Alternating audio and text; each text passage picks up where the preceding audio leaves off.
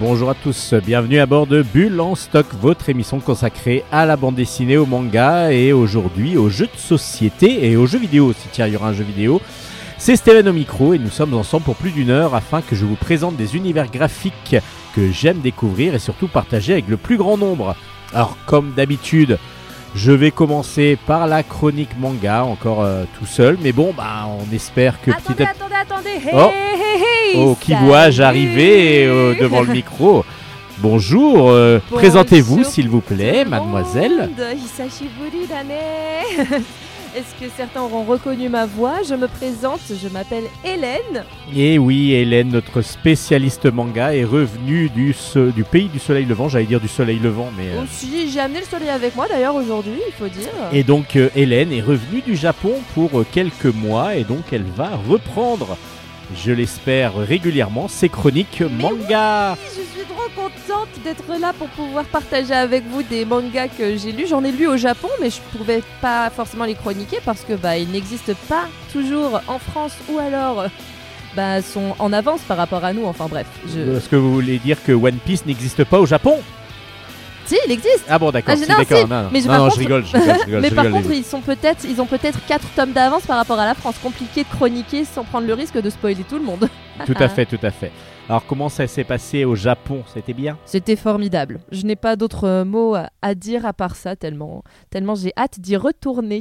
Et donc bah, vous revenez euh, pour quelques mois donc en France. Oui, et je vais Et donc on se retrouve pour les chroniques manga. Exactement. Avec Bon, on va plaisir. commencer tout de suite, évidemment, avec la chronique manga d'Hélène, et puis après, chronique bande dessinée, chronique jeux vidéo, chronique euh, jeux de société. Bah, Et voilà, bah, encore un gros, gros programme.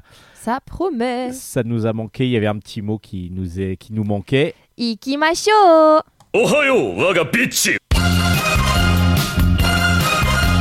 Chronique manga.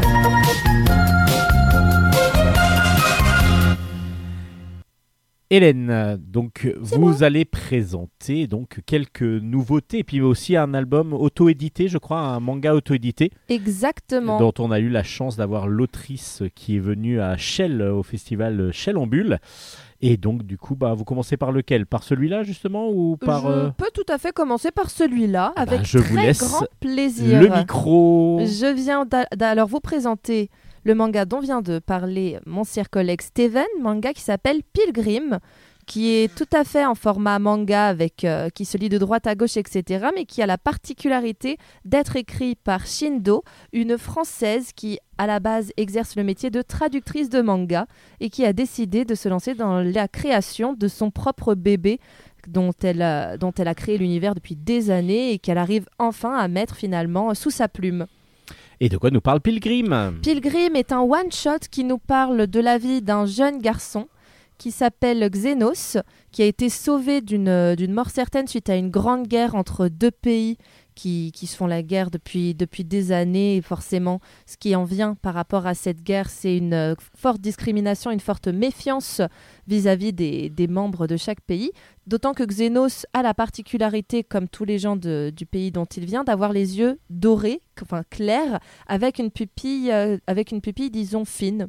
Une pupille euh, qui va à la verticale, pardon, une pupille verticale, là où les, les, personnages, euh, les personnages qui vivent dans le pays où se déroule l'action. Et évidemment, j'ai un trou de mémoire sur le nom des deux pays dont il est question dans Ah, le On manga. voit que vous n'avez plus l'habitude. Ah oui, j'ai perdu l'habitude, j'ai perdu l'habitude.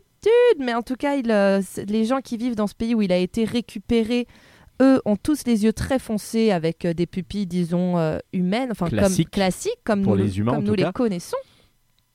Et il va être, euh, au départ, il va être un peu livré à lui-même pour finalement être recueilli par le chef religieux du pays, le grand, alors attendez, je vous dis le nom, ça je l'ai, le grand Hiérophane.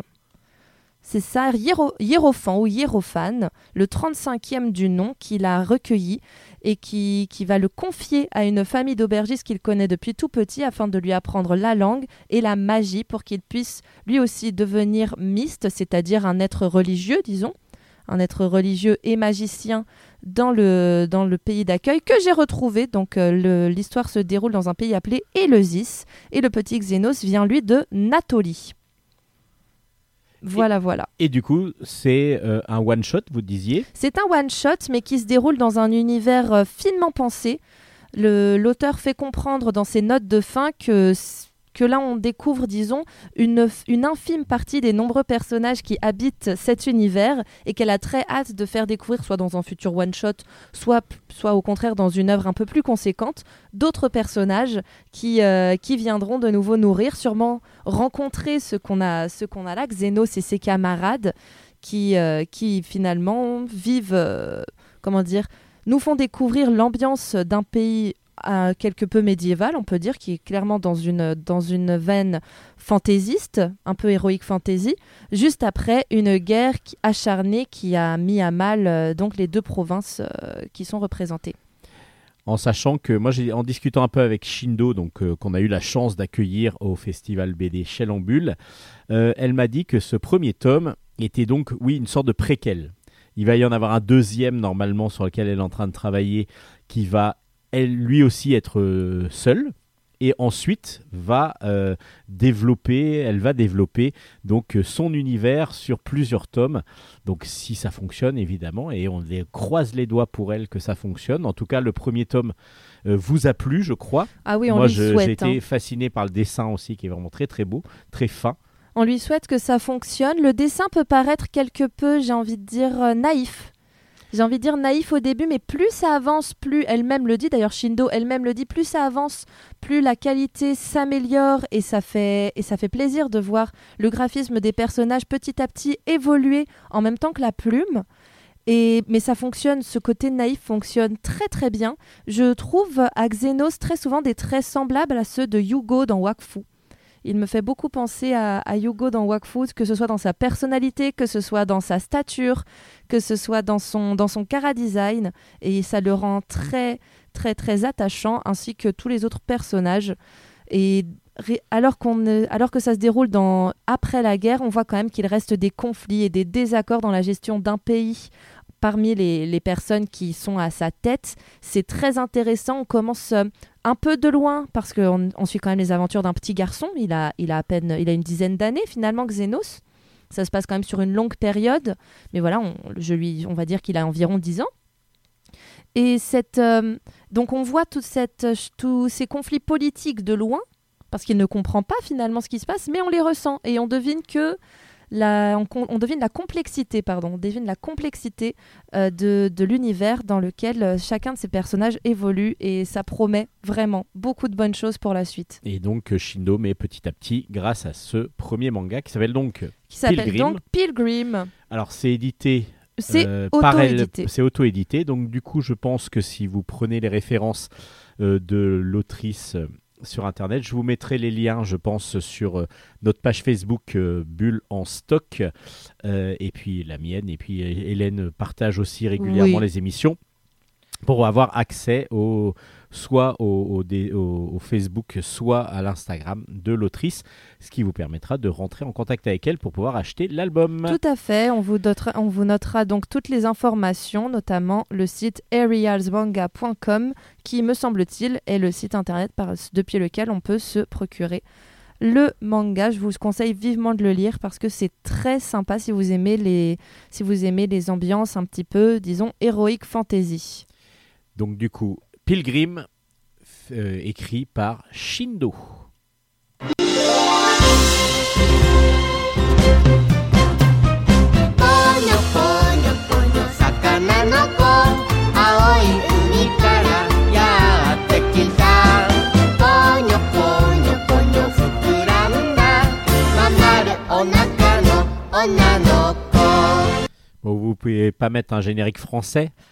Ah non, mais Bah ça m'avait manqué euh, Ça vous a manqué le Japon déjà. Ça m'a- Ah oui, ça manque déjà, ça c'est terrible. Mais le, le petit jingle de Pogno en le chantant, euh, enfin en le chantant, en bougeant les lèvres, tout en l'écoutant euh, silencieusement, bah, ça m'avait manqué de faire ça.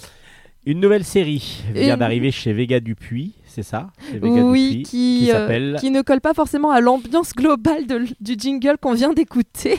Ça s'appelle le bateau usine en japonais Shinyaku Kaniko Osen. Les dessins sont d'un certain Shinjiro et le scénario de Shigemitsu Harada. Et comme euh, vient de dire mon comparse, c'est sorti aux éditions Vega Dupuis. Et de quoi nous parle donc ce- cette nouvelle série? Cette nouvelle série est une adaptation de science-fiction qui, va parler de deux jeunes hommes, pardon, Lucas, enfin, Luca et Shu, qui sont à l'origine des orphelins dans un monde post-apocalyptique, euh, qui, euh, qui donc étaient orphelins et qui ont été, disons, vendus par l'orphelinat. On devine, c'est pas dit officiellement, mais on comprend que c'est par l'orphelinat. Euh, à ce qu'on appelle donc des bateaux-usines, un bateau-usine. Qu'est-ce qu'un bateau-usine? Eh bien, sachez que dans ce monde post-apocalyptique, mais pas apocalyptique dans le sens post-grande guerre ou quoi que ce soit, on est dans un univers où toutes les mers de la planète se sont évaporées. Donc on est plus, oui, c'est post. euh, Ouais, enfin, pas dystopique, j'ai plus un- le un mot. problème écologique surtout Oui, du a coup. Donc on a détruit la planète. On a gros. détruit la planète. C'est pas dit offici- officiellement que qu'il Bah, a s'agit de la a planète de Terre. mer, Ah non non, euh, ce que je veux dire, ah c'est oui, que c'est pas ça, dit officiellement que c'est la planète Terre parce qu'ils parlent de cette planète, de notre planète, mais ils ne disent pas que c'est la planète. Enfin, il n'y a pas de, pas référence directe sur le fait que c'est la Terre. Tout ce qu'on sait, c'est que les, c'est que à cause de de drames écologiques, les mers se sont évaporées et les habitants des mers, donc les poissons, les crabes notamment, les, enfin, tout ce qui est espèces maritimes, a dû s'adapter et sont devenus des espèces, disons, aériennes, mais qui vivent dans les vapeurs, dans les courants de vapeur finalement, euh, d'eau plus ou enfin, de vapeur chaude, de vapeur froide, des courants aériens qui- avec des différences extrêmes de température qui couvrent 70% de la surface du globe. Donc on comprend quand même qu'il s'agit en quelque sorte de la planète Terre parce que pareil, la, la mer, les océans couvrent 70% de la planète. Enfin bref, il y a, Il y a quand des- même il y a des grosses, grosses euh, Ouais, similitudes. il y a des grosses similitudes et de ce fait, à cause de ce changement d'environnement, toutes ces espèces maritimes sont devenues géantes.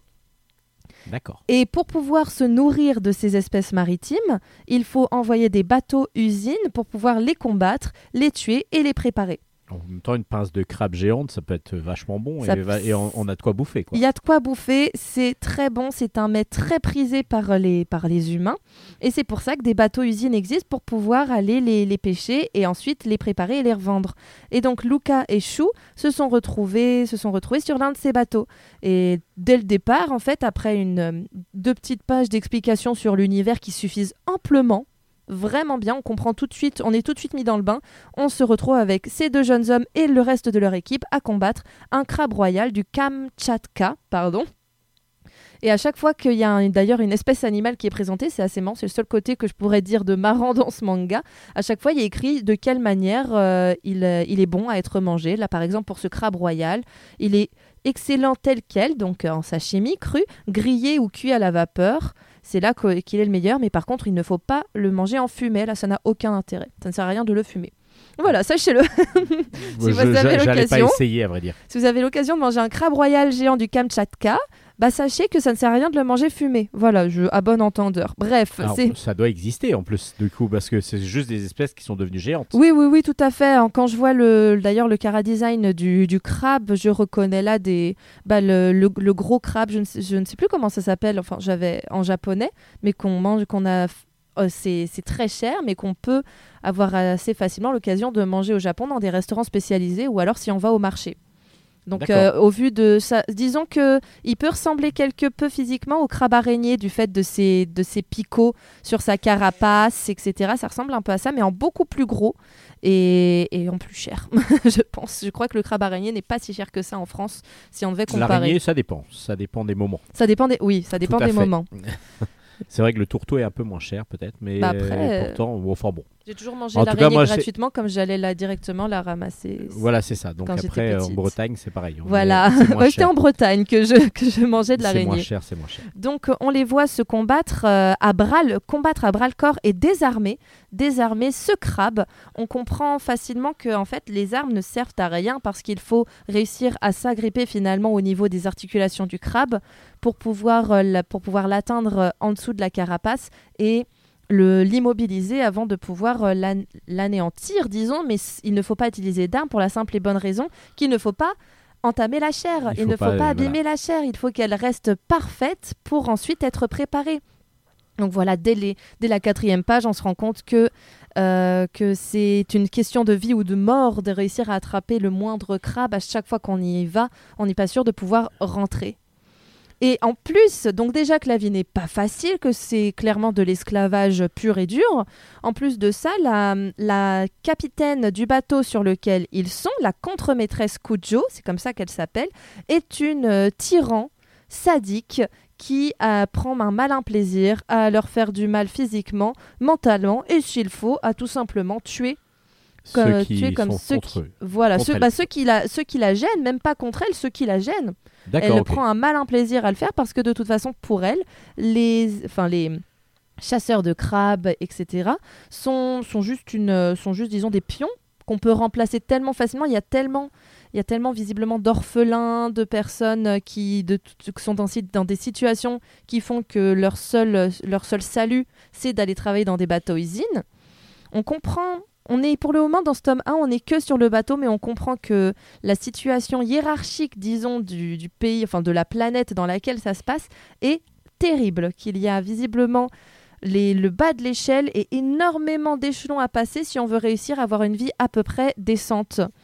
Et quand je dis décente, c'est tout simplement euh, pouvoir avoir sur sa tête un toit au-dessus de sa tête pour dormir le soir.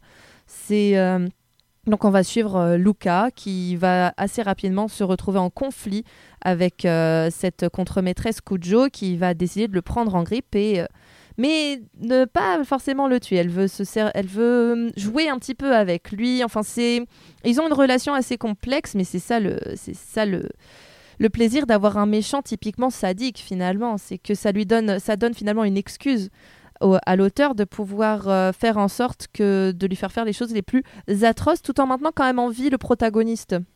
Voilà, on sent qu'elle a un problème mental. Exactement. Le chat qui a plus faim et donc qui joue avec la souris. C'est c'est un- c'est un petit peu ça, c'est tout à fait ça. Leur relation ressemble à ça.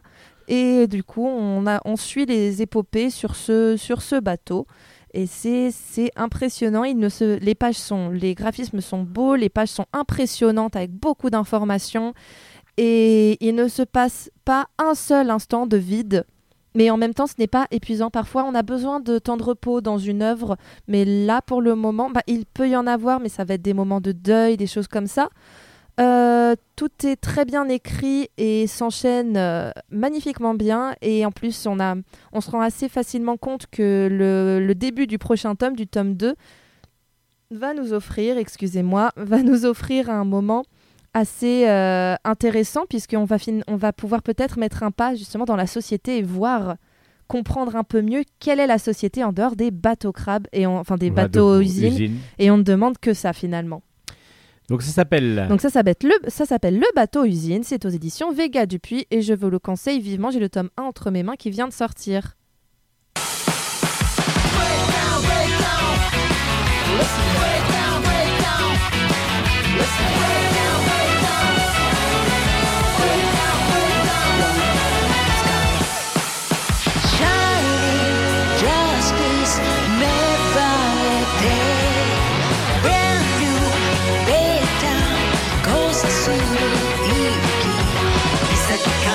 潮風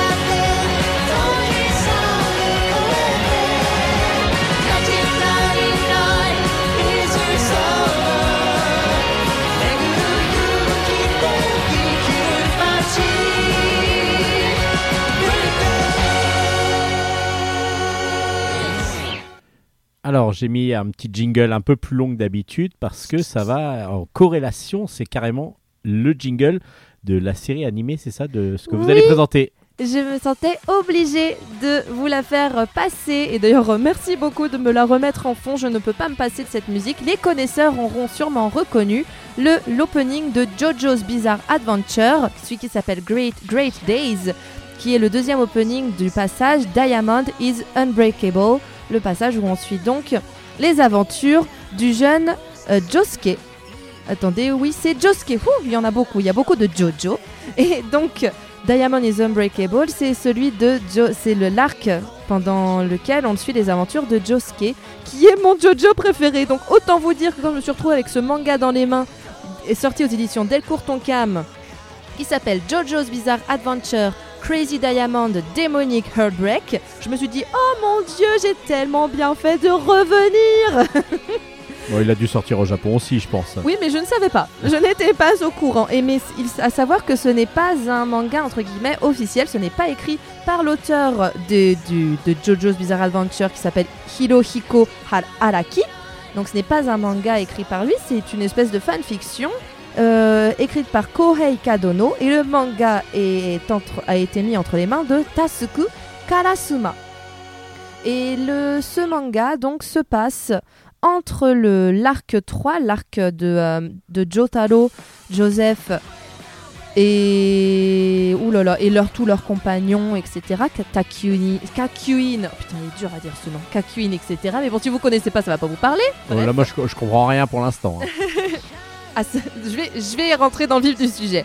Donc là, on se situe entre, disons, l'arc 3 et l'arc 4. Il faut savoir que JoJo's Bizarre Adventure est une épopée qui suit l'histoire d'une famille. On commence par euh, un certain Jonathan Joestar qui va rencontrer un certain Dio. Ce Dio qui va devenir, à cause d'un masque magique, un vampire. Et ce Dio va devenir l'ennemi juré de la famille Joestar parce qu'ils ont une capacité physique et magique, on va pas tout à fait magique, mais ils ont des capacités qui leur permettent de venir à, bout de, Dio, qui est censé être un homme invincible, immortel, éternel, absolument tout, parfait. Il pense être devenu un- une perfection, une divinité.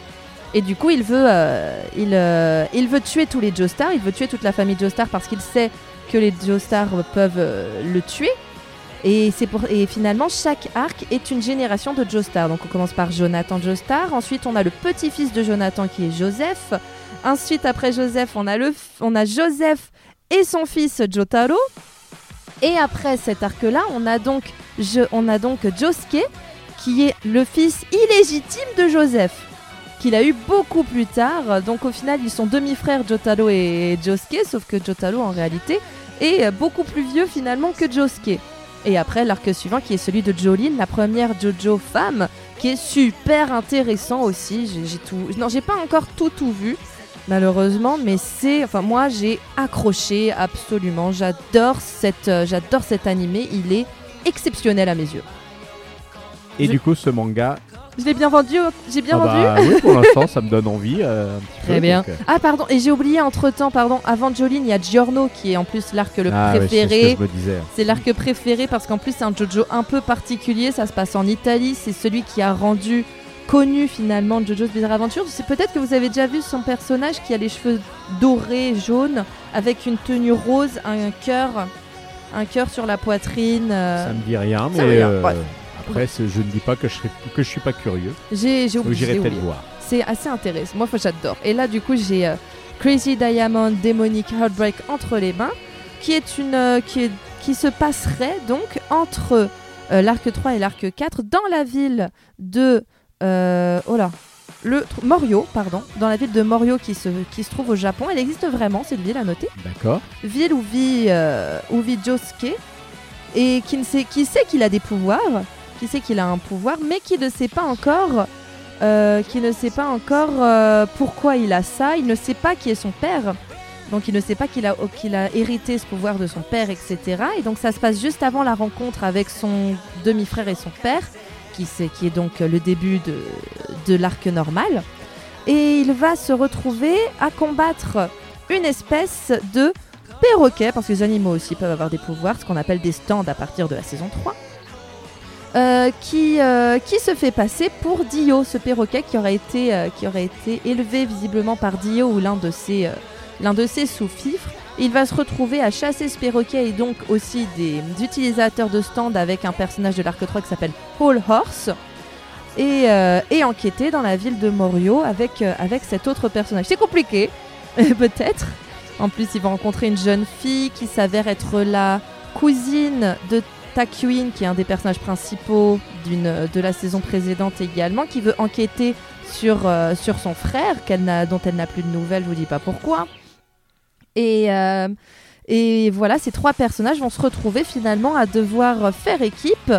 euh, alors que parce qu'il y a cette espèce de perroquet qui sévit dans la ville et qui essaie de s'en prendre à eux et de, et de les tuer finalement. Certainement que le perroquet a compris que, que Josuke était un descendant euh, Joestar. Et du coup, alors, comment vous avez trouvé ça? J'ai adoré Voilà. Pardon, je me suis étendue, mais en même temps, c'est tellement complexe comme univers que je n'avais pas le choix que de m'étendre un peu sur, euh, sur l'univers global pour pouvoir vous expliquer un peu C'est tout surtout que c'est, euh, ça fait partie, c'est un entre-deux en fin de compte. ça. C'est, C'est ça. c'est un, un album qui arrive en plein milieu de deux arcs qui existent déjà et, et donc du coup, euh, Si c'est vrai qu'il faut un comprendre un tout petit peu. Ah ouais. Par contre, est-ce que c'est lisible Ce que je me demandais, est-ce que c'est lisible pour quelqu'un qui n'a jamais lu JoJo's Bizarre Adventure Est-ce qu'il va comprendre tout? Est-ce qu'il peut lire l'histoire toute seule?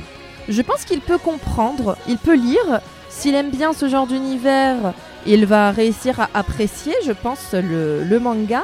Mais c'est tellement. Je pense que ça reste quand même quelque chose de beaucoup plus agréable à lire si on a les références. Si on a les références, si on comprend pourquoi. Si on comprend pourquoi euh, euh, Dio existe, si on sait pourquoi. Si on sait qui est All Horse et quelle a été sa place euh, dans les arcs précédents, etc., je pense que ça reste quand même plus agréable. Donc du coup, il vaut mieux quand même avoir un petit peu de, de De- vécu dessus. Ouais.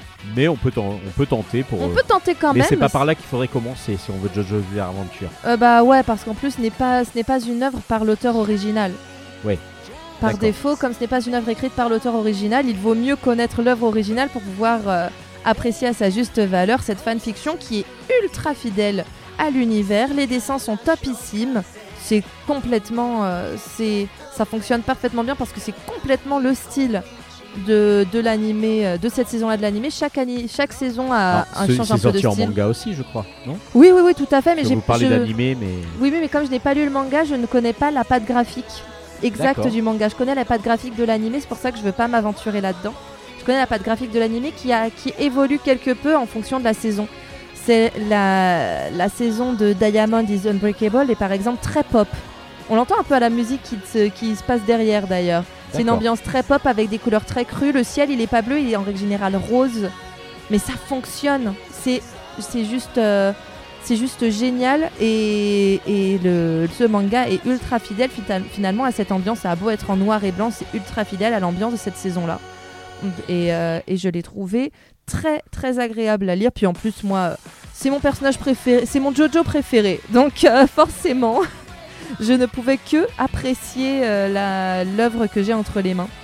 Et si vous êtes des fans de Jojo comme moi, bah, je vous conseille d'acheter euh, Crazy Diamond Demonic Heartbreak qui est sorti aux éditions Delcourt Tonkam. On a le tome 1 et si je me souviens bien, en- au Japon, ils, sont, ils ont jusqu'au tome 3 pour le moment.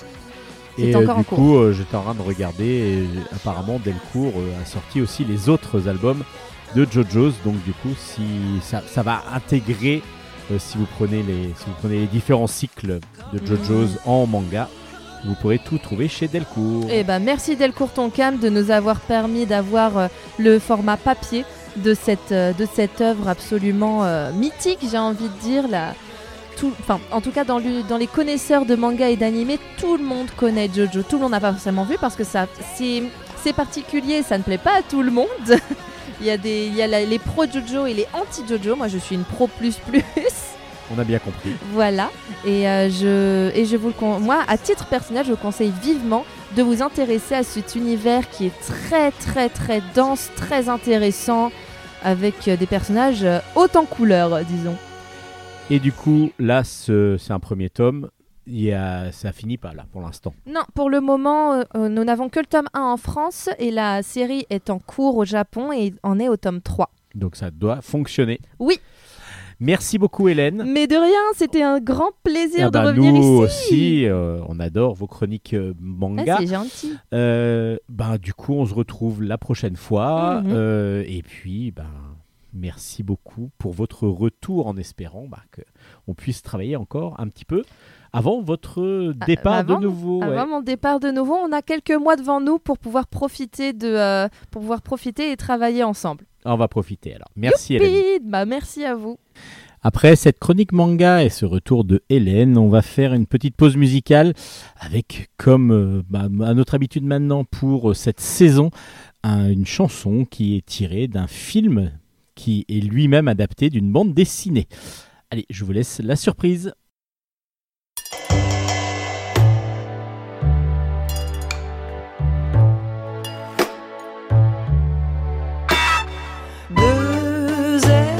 A pas au prénom de mademoiselle Adèle, mais deux jambes, elle a pour s'envoler sans embarras.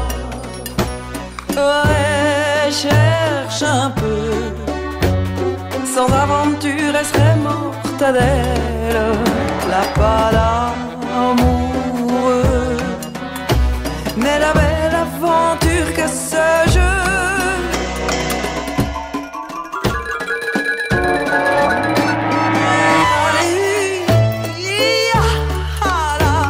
chameau pérolactile Elle n'hésite pas Pour sa sœur,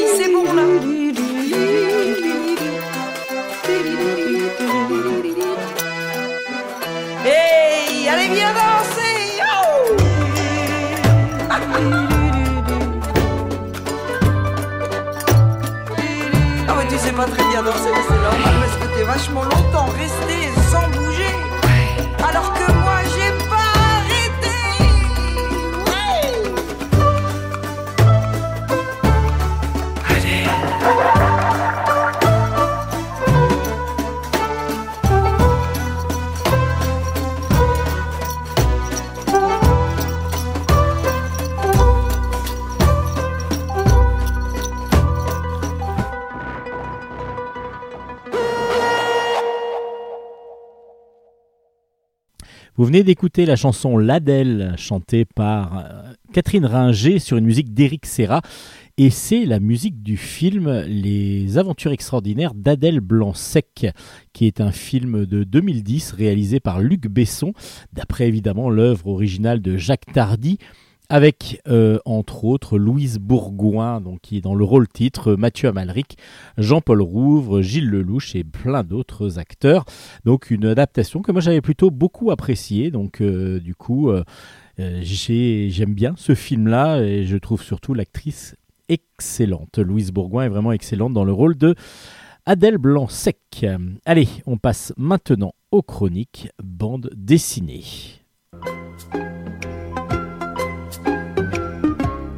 Bande dessinée. On commence ces chroniques BD avec Bronteana. C'est de Paulina euh, Spuches. Alors, je ne sais pas si on le dit comme ça. euh, en tout cas, Paulina Spuch. euh, au, et c'est aux éditions Stenkis. C'est un très très beau roman graphique, tout en couleur, tout en peinture surtout, qui est vraiment magnifique. Alors, Bronteana va nous parler des sœurs Brontë, donc euh, écrivaines euh, de renom, et en particulier de la, de la moins connue, qui s'appelle Anne. Et Anne, donc euh, après la mort de ses deux grandes sœurs, va vivre avec Charlotte et Émilie, qui sont les plus connues des, des sœurs Brontë. et son frère Brand-Noël. Et ils vont vivre avec donc de très très proches, en étant très très proches les uns des autres. Le problème, c'est que euh, elle veut aussi elle écrire, elle veut aussi euh, donc euh, s'émanciper à travers l'écriture, et elle va écrire un livre, mais sous le nom, sous un nom masculin. Pourquoi? Parce qu'à l'époque, les femmes n'ont pas le droit de parler, enfin en tout cas d'écrire. Et donc, elle va sortir un, un livre qui s'appelle La recluse de Winfield Hall, qui raconte l'histoire d'une femme qui quitte son mari, qui est abusif et qui est débauché, et donc qui doit subvenir aux besoins de son jeune fils. Évidemment, à l'époque, c'est complètement inadmissible un livre de, cette, de cet acabit. Évidemment, les femmes n'ont pas le droit de choisir leur destinée, n'ont pas le droit de, de quitter leur mari, n'ont pas le droit de, voilà, de, de- liberté, tout simplement. Et euh, à travers ce roman, euh, Anna- Anne va euh, donc pouvoir dire exactement ce qu'elle ressent. Et à travers cette fiction, euh, cette biographie fictionnelle, euh, parce que du coup tout n'est pas obligatoirement avéré, euh, mais à travers les écrits qu'on nous a laissés, évidemment, il y a possibilité de, retracer un petit peu tout. Cette biographie va montrer surtout le lien qui existe entre les différentes sœurs et donc toute cette famille d'écrivains qui ont été obligés de lutter pour pouvoir euh, euh, se mettre en avant dans, cette, euh, dans cet art qui était interdit aux femmes à l'époque. Les couleurs sont magnifiques. Chaque case est une vraie peinture. Donc Paulina utilise vraiment l'art des couleurs pour donner euh, soit des, beaux dégradés chauds pour, euh, pour une couverture qui est absolument sublime et euh, des fois aussi on peut partir dans d'autres sentiments grâce à des couleurs beaucoup plus froides mais toujours aussi bien maîtrisées avec de très très très beaux dégradés et, et vraiment une, une ambiance à chaque fois dans chaque case qui est qui sublime chaque planche. Donc Bronteana est quelque chose, un, roman graphique très beau visuellement et très littéraire aussi dans sa façon d'être du récit. Euh, donc du coup, plutôt à conseiller à ceux qui euh, aiment justement ce côté littérature et ce côté euh, évidemment beauté graphique, mais ça c'est tout le monde va pouvoir en juger rien qu'en regardant la couverture, juger de cette qualité et puis de son intérêt évidemment pour cette œuvre. Mais après, le côté euh, donc euh, scénari- scénaristique est un petit peu plus poussé si vous aimez tout ce qui est littérature euh, 19e siècle et ainsi de suite. Bronteana, donc aux éditions Steinkiss, à découvrir avec un très très bel album et des sublimes couleurs. Au cœur des solitudes, c'est de Lomic euh, au scénario et au dessin. C'est en noir et blanc et c'est un très beau roman graphique aussi qui est euh, sorti aux éditions Sarbacane. Très volumineux euh, roman graphique de 178 pages qui va nous raconter la vie euh, et le- l'errance, enfin pas l'errance tout à fait, mais le, le road trip un petit peu, le, le, changement de vie de John Muir. John Muir, donc en 1867, euh, a eu un accident. Il est, travaille dans une scierie et c'est, il a un accident. Il se retrouve quasi, enfin, il, ne voit plus, ses, ses yeux ne fonctionnent plus, donc il, il est hospitalisé. Et par chance, il arrive à retrouver euh, la vue. Ce qui, enfin, pas tout à fait, il y a un œil qui fonctionne un peu moins bien. Et du coup, euh, il se promet une chose, c'est euh, de ne pas avoir vu le fait de ne pas avoir vu pendant quelque temps. Lui, il va, il va se promettre le, fait d'aller voir un petit peu plus loin, d'aller visiter, d'aller se balader, d'aller d'aller euh, voilà partir à l'aventure afin de voir les beautés du monde. À la sortie de l'hôpital, du coup, il va partir. Donc, on le retrouve dans un train. Il est parti avec un petit bagage et il va faire euh, 1500 km à pied afin de réaliser son rêve, partir à la découverte de la nature à l'état sauvage. Donc, il va Donc là, on est aux États-Unis. Il va passer à Cuba. Euh, il va avoir la malaria. Il, voulait se rendre en Amérique latine. Et donc, il va partir vers New York en bateau, puis la Californie, et puis il va aller jusqu'à la Sierra Nevada, où il va rentrer dans la vallée du Yosemite et, c'est- et, donc euh, les magnifiques et majestueux séquoias qui, le- qui l'habitent. Et il va donc euh, faire, ne faire plus qu'un avec la nature. Alors, John Muir, donc là, euh, ce que fait l'OMIC, c'est de nous raconter cette biographie de John Muir, qui était donc euh, un écrivain naturaliste et botaniste américain, qui a donc découvert cette vocation à partir du moment où il a eu cet accident. Et c'est donc ce périple qui est mis en, en exergue dans, cette, euh, dans ce très très bel ouvrage, tout en noir et blanc, mais à chaque fois, euh, arrive à nous donner euh, vraiment une impression de, de volume dans ses, dans ses dessins et le- les couleurs ne nous manquent pas en fin de compte lorsque l'on lit un de ses albums euh, parce que du coup euh, on est quand même transpercé, on est traversé par la beauté des dessins et du coup les couleurs on se les crée par nous-mêmes.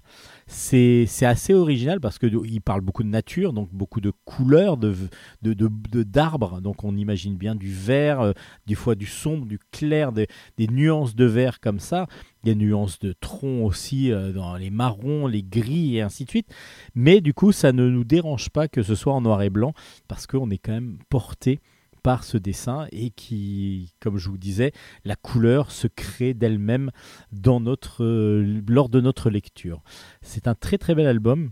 euh, au cœur des solitudes, Euh, si vous aimez comme ça les contemplations. Alors évidemment, c'est, il va pas se passer non plus énormément de, péripéties très très violentes, etc. On va pas avoir, il va pas être attaqué par un dragon et, et ainsi de suite. Mais on est vraiment sur quelque chose de super beau. Euh, du coup, comme dans son album précédent, euh, ben, vous allez comme ça découvrir euh, toute cette nature que Lomic veut mettre en avant avec Au cœur des solitudes, qui est paru aux, éditions Sarbacane, comme les autres albums de l'auteur. Donc Au cœur des solitudes, à découvrir pour pouvoir être apaisé et découvrir surtout cet homme euh, qui a changé radicalement de vie après un accident. On va changer là d'univers avec Tramp. Le tome 13 est sorti, s'appelle Les Captifs de Saint-Paul. C'est de Jean-Charles Crène au scénario, Roberto Zaghi au dessin, et c'est aux éditions euh, d'Argo. Ces aventures maritimes euh, du lieutenant, du commandant, pardon, Yann Kalek, et euh, a poursuivi euh, donc euh, ses aventures. Yann Kalek a poursuivi ses aventures malgré la mort du dessinateur donc euh, Patrick Jussaume. Euh, Jean-Charles Crène a trouvé donc quelqu'un qui a repris le dessin, Roberto Zag- Zaghi, euh, qui euh, donc fait vivre maintenant ses aventures à ce marin euh, assez intrépide et en même temps euh, très très euh, sérieux dans son domaine. Là, cette fois-ci, on est dans les années 50, en 54, euh, au Mozambique, pour euh, le Pierrick, qui est donc le bateau de Yann Kalek, euh, va jusqu'aux îles Kerguelen et il est porté disparu. Et en fin de compte, c'est le quatrième cargo qui a disparu, qui a été porté disparu, mais c'est une sorte, pas de piège, mais c'est un, coup qui fait que euh, il s'est un petit peu laissé faire ce, ce- ce bateau et donc son capitaine pour pouvoir découvrir exactement ce qui se passait. On pense évidemment que c'est de la piraterie, mais qu'en est-il exactement? Parce que ça fait c'est le quatrième cargo qui disparaît comme ça en plein milieu de l'océan Indien. Il y a beaucoup de matériel de haute, de haute technologie qui a été transporté par les trois premiers navires et du coup, on pense évidemment à des actes de piraterie. Et donc, pour pouvoir démasquer ceux qui essayent de, de voler et ce matériel et donc du coup les bateaux carrément, ben, euh, le Pierrick et son équipage vont essayer de découvrir ce qui- ce qu'il en est exactement en se faisant un petit peu euh, l'appât d'un nouveau, d'un nouvel acte de piraterie. C'est toujours très très bien fait. Le dessin euh, réaliste de Roberto Zaghi euh, donne, rend vraiment toujours hommage à celui de Patrick Jussot, mais donc du coup on n'est vraiment pas perdu dans, cette, dans cet univers maritime euh, avec autour des cargos et, et de, la, de la marine marchande. On est vraiment sur du très très bien, du très très bon, a toujours un bon scénario, certes assez classique, mais toujours agréable à lire. Euh, il est vrai que on n'a pas de grandes révélations, mais on est toujours happé par ce thriller maritime que qu'arrive toujours à très très bien mener euh, euh, Jean-Charles Crène et du coup très bien dessiné comme je vous disais avec un dessin réaliste qui convient parfaitement au scénario de Roberto Zaghi. Donc toujours une bonne série. On ne s'en lasse pas. Euh, il y a eu 70 750 000 exemplaires déjà quand même de Tramp euh, qui, euh, qui, sont, qui, ont été vendus. Donc du coup, ce n'est, je pense, ça va continuer, mais comme ça, régulièrement, avoir une, la suite des aventures de Yann Kalec, c'est toujours très très agréable. Donc Tramp, tome 13 aux éditions d'Argo. Et on reste dans la flibusterie avec les nouvelles aventures de Barbe Rouge. Le tome 3 s'appelle Mami Wata. C'est toujours de Jean-Charles Crène au scénario, de Stefano Carloni cette fois-ci au dessin, et c'est toujours chez Dargo. On retrouve ce pirate légendaire du 9e art, Barbe Rouge, qui est toujours accompagné par son fils Eric. Baba et Triple Patte aussi sont toujours là. Et cette fois-ci, sont à la recherche du trésor d'un euh, trésor d'un pirate qui s'appelle Morgan. Ils sont euh, sur l'île de Tortuga, donc l'île de la tortue, mais ils ne sont pas seuls évidemment à vouloir trouver ce trésor.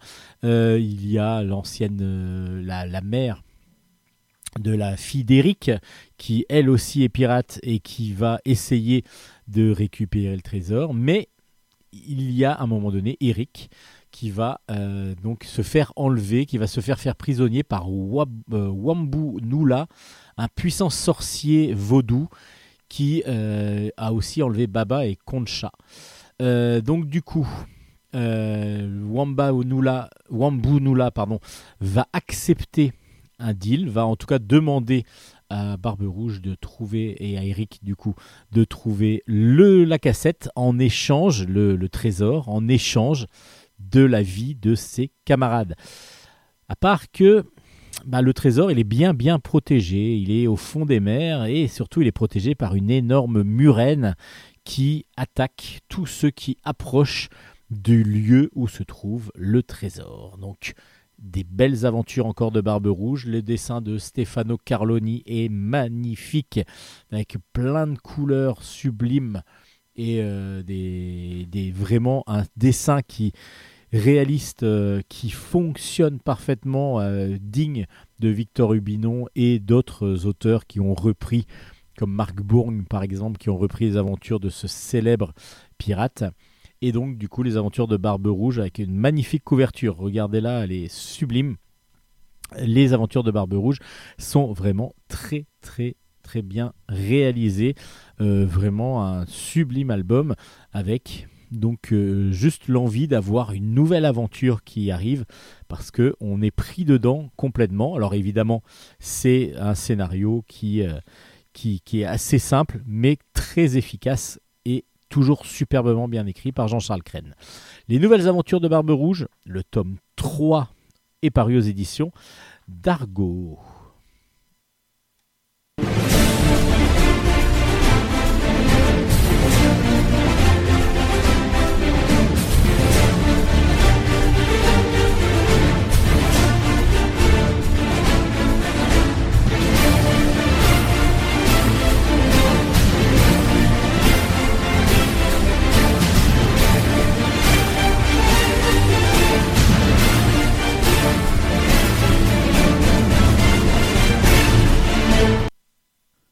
On change maintenant d'univers en partant vers les légendes arthuriennes avec Pendragon. Le tome 1 s'appelle L'épée perdue. C'est un scénario de Jérôme Legris et des dessins de Benoît Delac et de Paolo Martinello. Et c'est aux éditions Glénat. Depuis que les légions romaines ont quitté les terres d'Alba, il y a tous les différents royaumes, euh, donc il y a sept royaumes exactement, tous les chefs de guerre de ces royaumes se font bah, justement la guerre et ne cessent de se battre pour pouvoir avoir le maximum de pouvoir. Et on va suivre dans, dans ce récit Merlin l'enchanteur qui lui veut rétablir une sorte de paix, une sorte d'équilibre entre les sept, euh, terres, euh, en sachant que euh, il veut aussi que euh, les traditions, les anciennes traditions, euh, soient toujours mises en place comme les anciens dieux, comme les dieux en tout cas de l'époque, parce que petit à petit, il y a une nouvelle religion qui arrive et qui commence à prendre de plus en plus de place dans euh, cet euh, univers. Un jour, Merlin est contacté par Nimue, la prêtresse de la déesse des fleuves et des rivières, et qui lui annonce qu'elle a, été contactée par les dieux et qu'elle qu'ils lui ont révélé l'emplacement de Calibur, l'épée magique de feu du roi dragon. Et celui qui, évidemment, euh, réussira à récupérer Calibur deviendra le maître de toutes ces terres. Euh, Merlin, lui, voit éventuellement une personne qui pourrait en être digne et surtout qui pourrait rétablir un, semblant de paix. C'est donc Arthur qui va devenir euh, donc euh, son, challenger un petit peu, mais surtout qu'il va euh, peut-être manipuler. En tout cas, c'est le risque que va prendre Arthur pour pouvoir conquérir et surtout est-ce qu'il le Arthur va accepter ce rôle? Évidemment ça pour l'instant on le sait pas encore en tout cas il va venir en aide sur les sur les conseils sur les recommandations de Merlin à Léodan euh, afin de euh, donc il vient en aide au roi Léodan et afin d'obtenir la main de sa fille qui s'appelle Elwen. Et donc du coup avoir un poids supplémentaire et surtout une notoriété qui lui permettra de pouvoir accéder au conseil des sept, euh, des, des sept royaumes. Et puis ensuite pouvoir donc euh, voter euh, déjà à ce conseil mais aussi être élu éventuellement euh, dirigeant du- des sept royaumes. C'est une BD donc où on a tout un, un air de déjà vu un petit peu parce que évidemment le Camelot est passé par là pour la série de Astier, mais aussi d'autres albums comme Excalibur, les chroniques d'Excalibur, et puis même la légende arthurienne, tout, tout simplement, que le connaît la plupart du temps.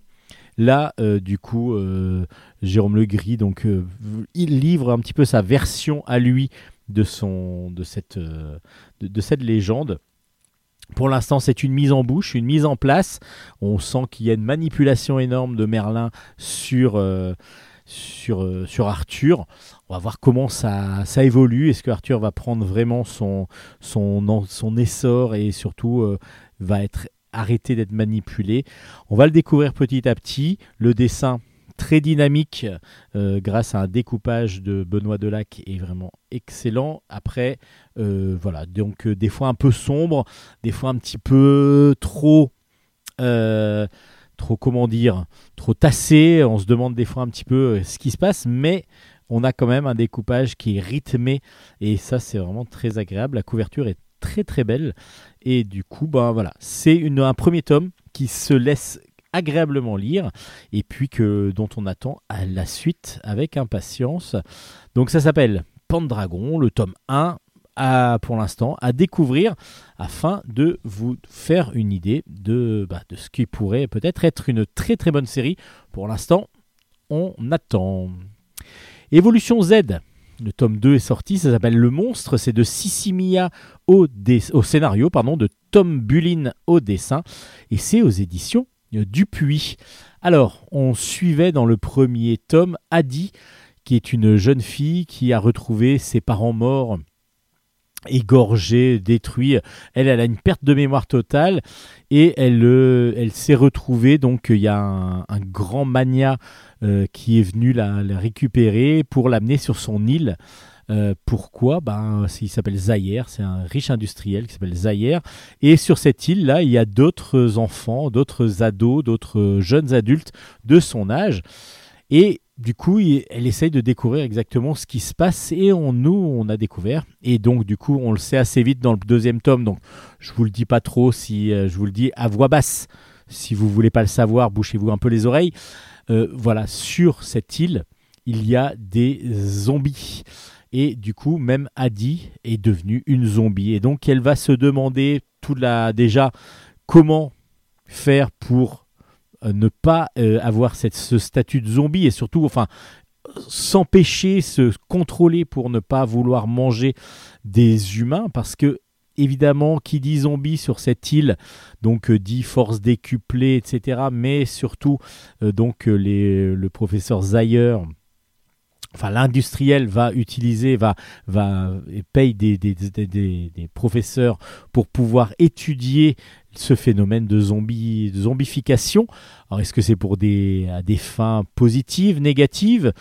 On, doute vraiment du positif mais bon et du coup il y a régulièrement des jeunes qui arrivent qui eux ne sont pas encore zombies qui seront qui servent un petit peu de de nourriture aux zombies et justement Adi va elle essayer de ne pas tenter, de ne pas se laisser tenter.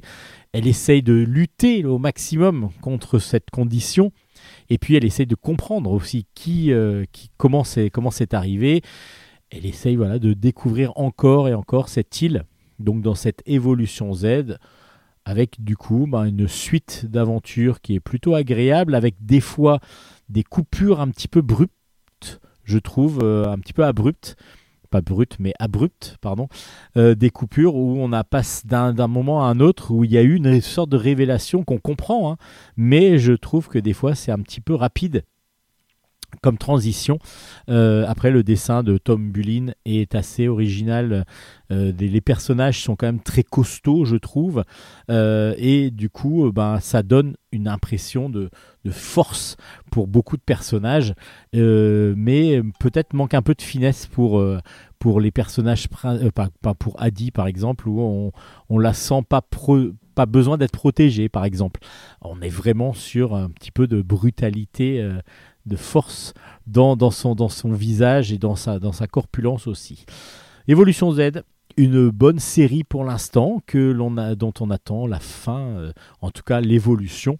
Oh bah c'est marrant, tiens, l'évolution Z.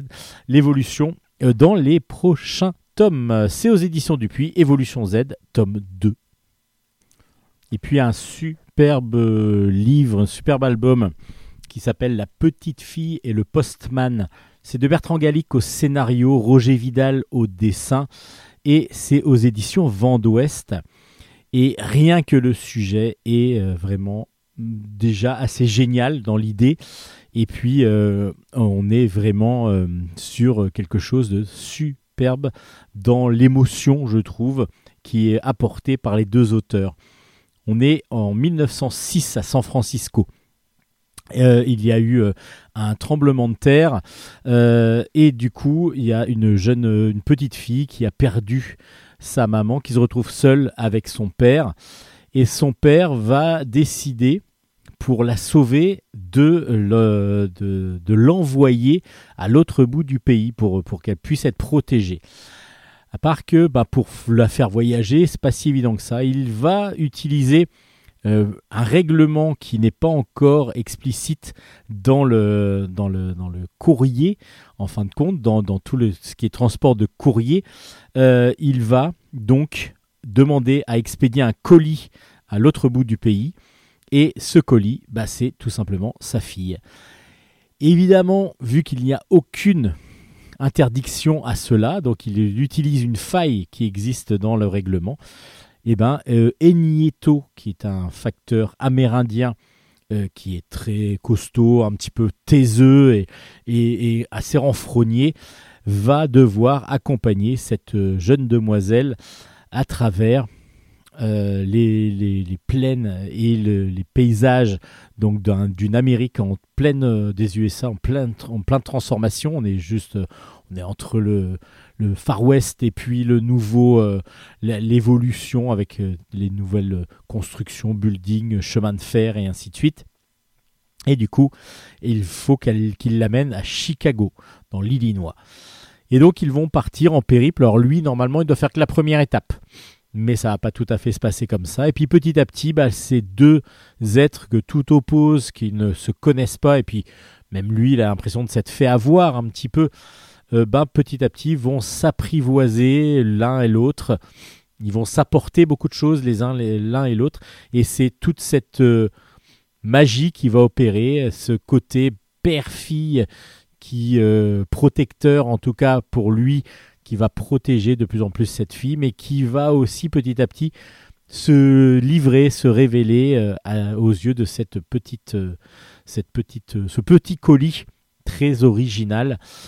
Et donc il y a toute cette émotion qui va passer entre les deux et on va voir en même temps l'évolution bah, de tous les paysages, de tout ce qui va se passer dans cette Amérique en plein changement. La petite fille et le postman est une superbe fresque, un superbe road movie mais simple mais très très très beau. Et euh, je trouve que les émotions sont vraiment très bien portées par un dessin en plus semi-réaliste magnifique de, euh, donc en train de chercher son nom de Roger Vidal.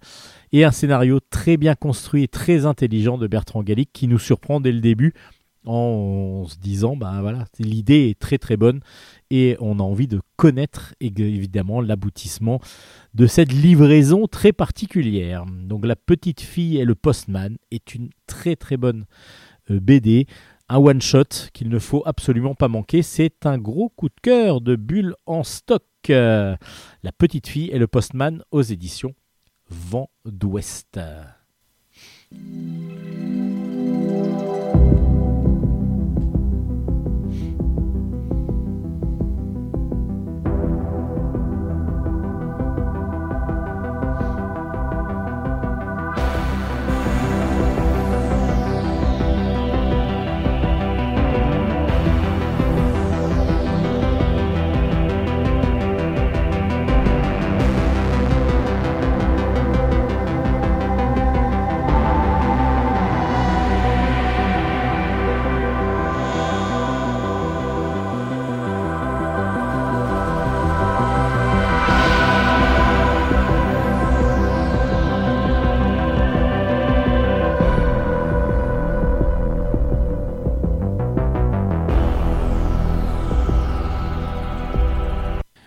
Parlais d'émotions tout à l'heure avec euh, la petite fille et le postman, et là bah, vous allez en avoir beaucoup aussi, même si c'est des émotions qui sont pas tout à fait les mêmes. Nous, on va en recevoir plus que l'héroïne de cette, euh, de cette BD qui s'appelle Émilie. Ça s'appelle L'amour en équation. Le tome 1 est sorti dans la bulle d'Émilie, exactement, s'appelle le premier tome, avec Camomille au scénario et Clara Lang au dessin. C'est aux éditions Delcourt dans la collection hors collection. L'amour en équation va nous parler donc d'Émilie. On va nous présenter Émilie. Elle vit avec sa grand-mère et son chat. Euh, elle est autiste Asperger.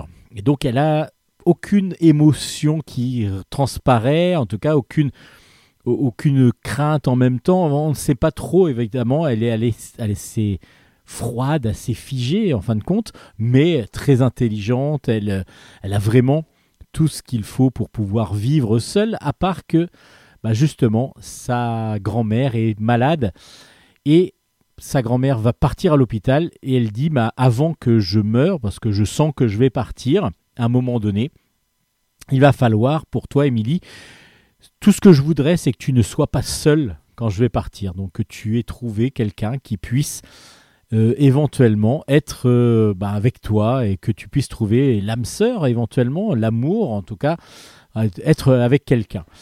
Et donc bah, Émilie se démonte pas. Elle a du mal à comprendre évidemment pourquoi, quel serait l'intérêt pour elle d'avoir d'avoir quelqu'un, mais en tout cas bah, elle se démonte pas et elle va comme ça chercher bah, euh, quelqu'un qui veut bien vivre avec elle. Et donc du coup c'est assez abrupt et c'est assez euh, drôle sur la réaction et en même temps bah, il y a une réaction logique pour un autiste Asperger, en tout cas dans ce type de, d'autisme.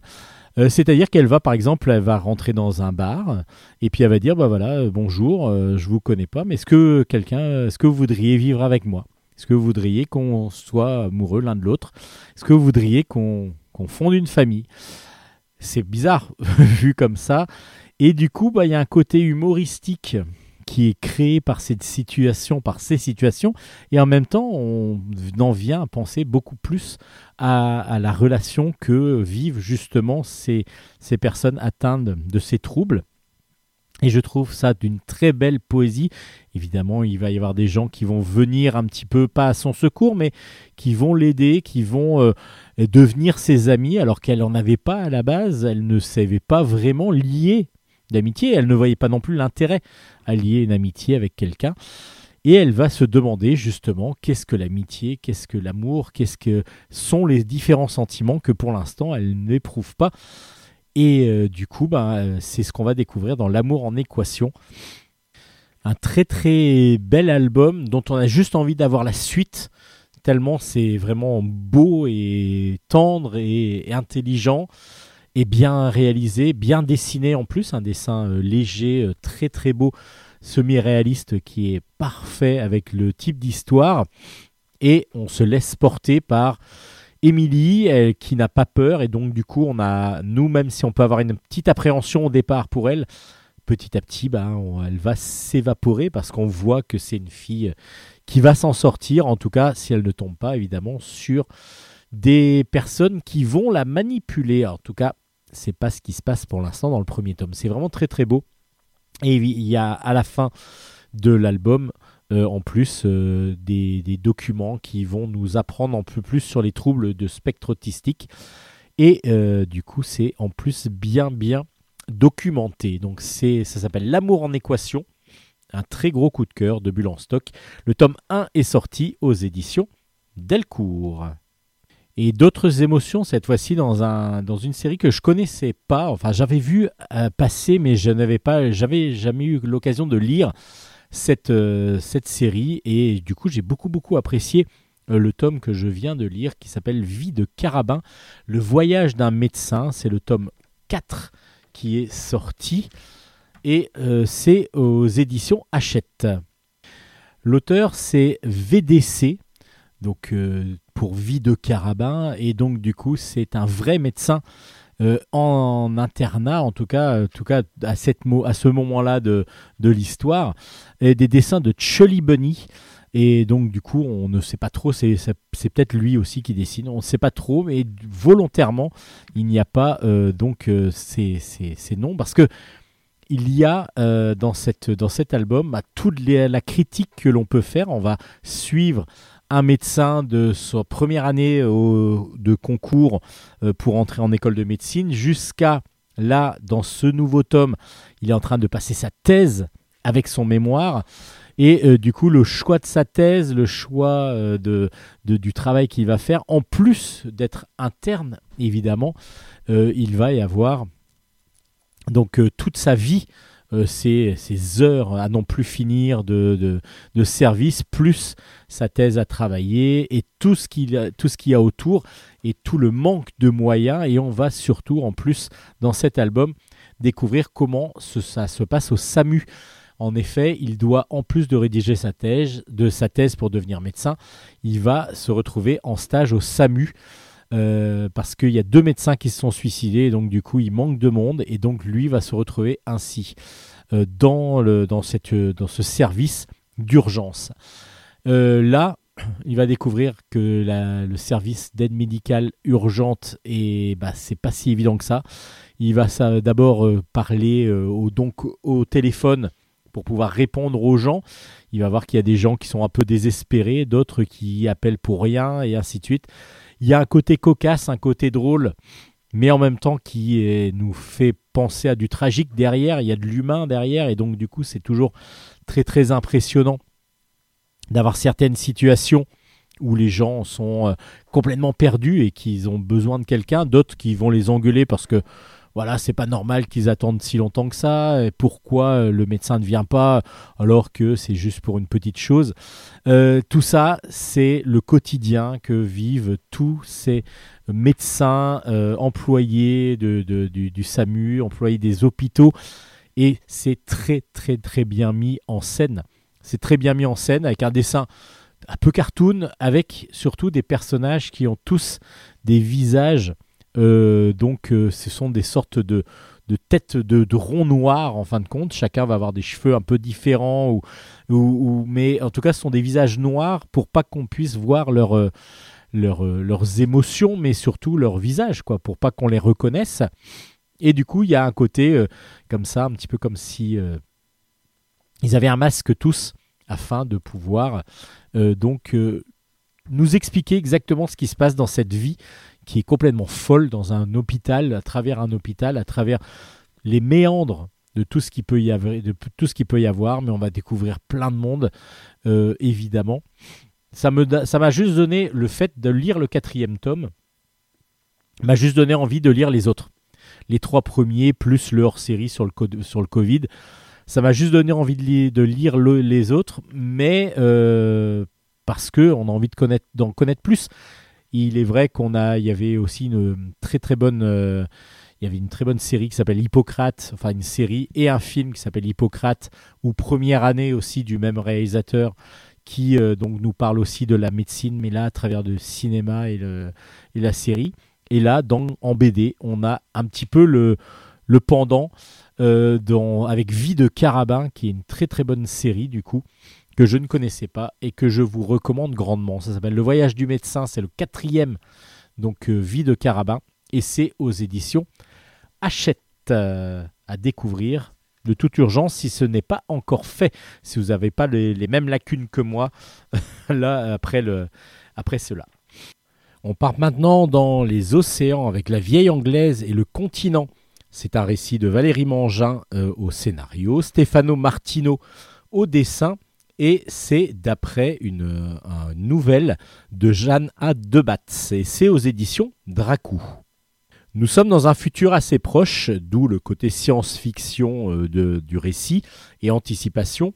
Les scientifiques ont réussi à développer une nouvelle technique qui s'appelle la transgénèse, qui est une technologie qui permet de transférer l'esprit d'un corps dans un autre corps pour pouvoir, euh, comme ça, continuer à faire vivre l'esprit.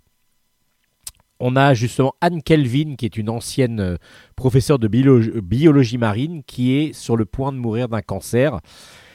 Et elle accepte que son équipe transfère son esprit dans un cachalot qui vient de décéder. Et donc elle se retrouve donc dans son esprit et avec la possibilité de communiquer avec son équipe dans le corps de cet euh, immense euh, cachalot et qu'elle va commencer à sillonner les mers, mais dans un but précis. En effet, Anne est une éco-activiste et qui donc essaye de protéger au maximum la nature. Et elle va utiliser un virus qu'elle va propager par l'intermédiaire de son nouveau corps à d'autres cétacés sans que ça les rende vraiment vraiment malades. Mais par contre ça va les rendre impropres à la consommation pour les humains. Ce qui fait que petit à petit elle espère et son équipe aussi espère que du coup les humains arrêtent de manger des cétacés baleines, cachalots et ainsi de suite parce que ça les rendrait malades parce qu'elle aurait diffusé le virus le plus largement possible. C'est ce qu'on va découvrir un petit peu dans cet euh, univers très intéressant, très très original, qui va bien sûr aborder les thèmes d'écologie, de surproduction de pêche, de bah, velléité des humains à essayer d'avoir le maximum d'argent, toujours pareil, le capitalisme à fond, mais aussi des histoires bah, sur justement la transgénèse, euh, le transfert euh, jusqu'à où peut-on aller pour transférer dans un corps une pensée. Et puis il va aussi avoir histoire euh, entre cette vieille donc femme qui est en train de mourir et son ancien amant qui était son, son élève qui aussi du coup fait toujours partie de son équipe enfin voilà il va y avoir beaucoup de choses beaucoup de thèmes abordés dans, cette, dans ce récit assez court mais très très bien adapté par Valérie Mangin et puis superbement bien dessiné par euh, Stefano Martino qui utilise un noir et blanc assez poussé avec beaucoup de détails et beaucoup de hachures. On a donc des textures qui ressortent énormément dans, cette, euh, dans ces moments de profondeur, de discussion euh, assez calme. Et on a un côté apaisement qui se ressent dans les planches, qui est très très agréable à lire. Ça s'appelle donc La vieille anglaise et le continent. C'est aux éditions Dracou. On reste dans la science-fiction, mais plutôt avec du space opéra cette fois-ci, avec USS, UCC pardon, Dolores. Le tome 5 s'appelle Les Sables de Tichala. Et c'est de, euh, de Monsieur et Madame Tarquin, Didier Tarquin au scénario, au dessin et aux couleurs, Lise Tarquin. Euh, donc euh, c'est euh, aux éditions Glénat. C'est le tome 5 de cette série de science-fiction absolument excellente. Là, on commence un nouveau cycle. Il y a Moni qui a accouché, qui a donc sa fille. Euh, et qui euh, a un gros gros problème. Alors Moni, je vous rappelle, c'est une jeune femme qui, euh, au sortir du couvent à 18 ans, s'est retrouvée capitaine d'un vaisseau spatial, un croiseur qui lui permet comme ça de voyager dans l'espace et surtout d'aller d'aventure en aventure. Et souvent c'est assez difficile de pouvoir survivre et elle arrive toujours évidemment dans des endroits où il y a des gros gros soucis. Et justement, cette fois-ci, l'UCC Dolores est bloqué sur la planète Tishala, qui est composée de sable et de pierre, avec quand même des plateformes de forage qui pompent les richesses euh, de, de- la terre de ce, de ce Tishala pour la Ligue des marchands. Donc c'est un monde euh, où euh, évidemment il y a de l'esclavage, il y a beaucoup de choses qui, sont plutôt négatives, parce qu'il y a encore un côté capitaliste évidemment qui est mis en place, mais c'est aussi une planète très très polluée et justement le fait d'être bloqué sur Tishala va euh, rendre malade la fille de Moni qui s'appelle Lune. Elle est très très souffrante, ses poumons sont bouffés par la pollution. Et du coup il va falloir trouver un système très rapide pour pouvoir s'échapper de cette planète toxique. À part que, bah voilà, manque de carburant, manque de, matériel, il va falloir que Moni euh, s'engage et se loue un petit peu à une troupe de mercenaires et va donc devenir une tireuse d'élite pour le capitaine Sharkis qui euh, lui donc a une armée euh, sans foi ni loi et qui euh, va faire des exactions assez horribles mais faut-il accepter cela pour pouvoir sauver sa fille? Bah, c'est ce que vous allez découvrir dans ces territoires qu'on découvre en même temps que Moni aussi, et de cette nouvelle, nouvelle aventure de l'UCC Dolores. C'est toujours aussi bien fait, toujours aussi bien mené. Le scénario est clair et vraiment nous entraîne dans une très très bonne aventure. On retrouve avec grand plaisir tous les personnages que l'on apprécie depuis le premier tome. Et puis, euh, ça, les découpages, les cases assez grandes avec euh, beaucoup de détails par moment et puis des fois des gros plans euh, nous per- permettent au, au couple Tarquin de, de montrer tout leur talent graphique et de narration et puis des très belles couleurs qui agrémentent le tout donc du coup une très très bonne série si vous ne la connaissez pas faites-en l'acquisition vous allez vraiment être euh, agréablement surpris UCC Dolores tome 5 aux éditions Glénat et donc une très très bonne euh, BD qu'il va falloir découvrir si ce n'est pas encore fait. Et si vous l'avez déjà lu les quatre premiers, là vous allez vous régaler avec la suite.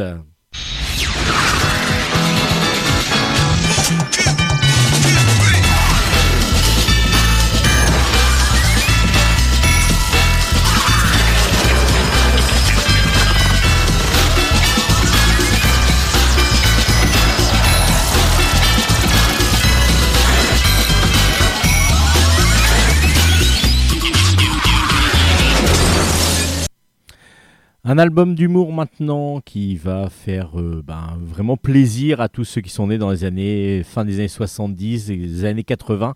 Ça s'appelle Petit journal d'un gros fragile, c'est de Jonathan Munoz et c'est aux éditions Fluide Glacial.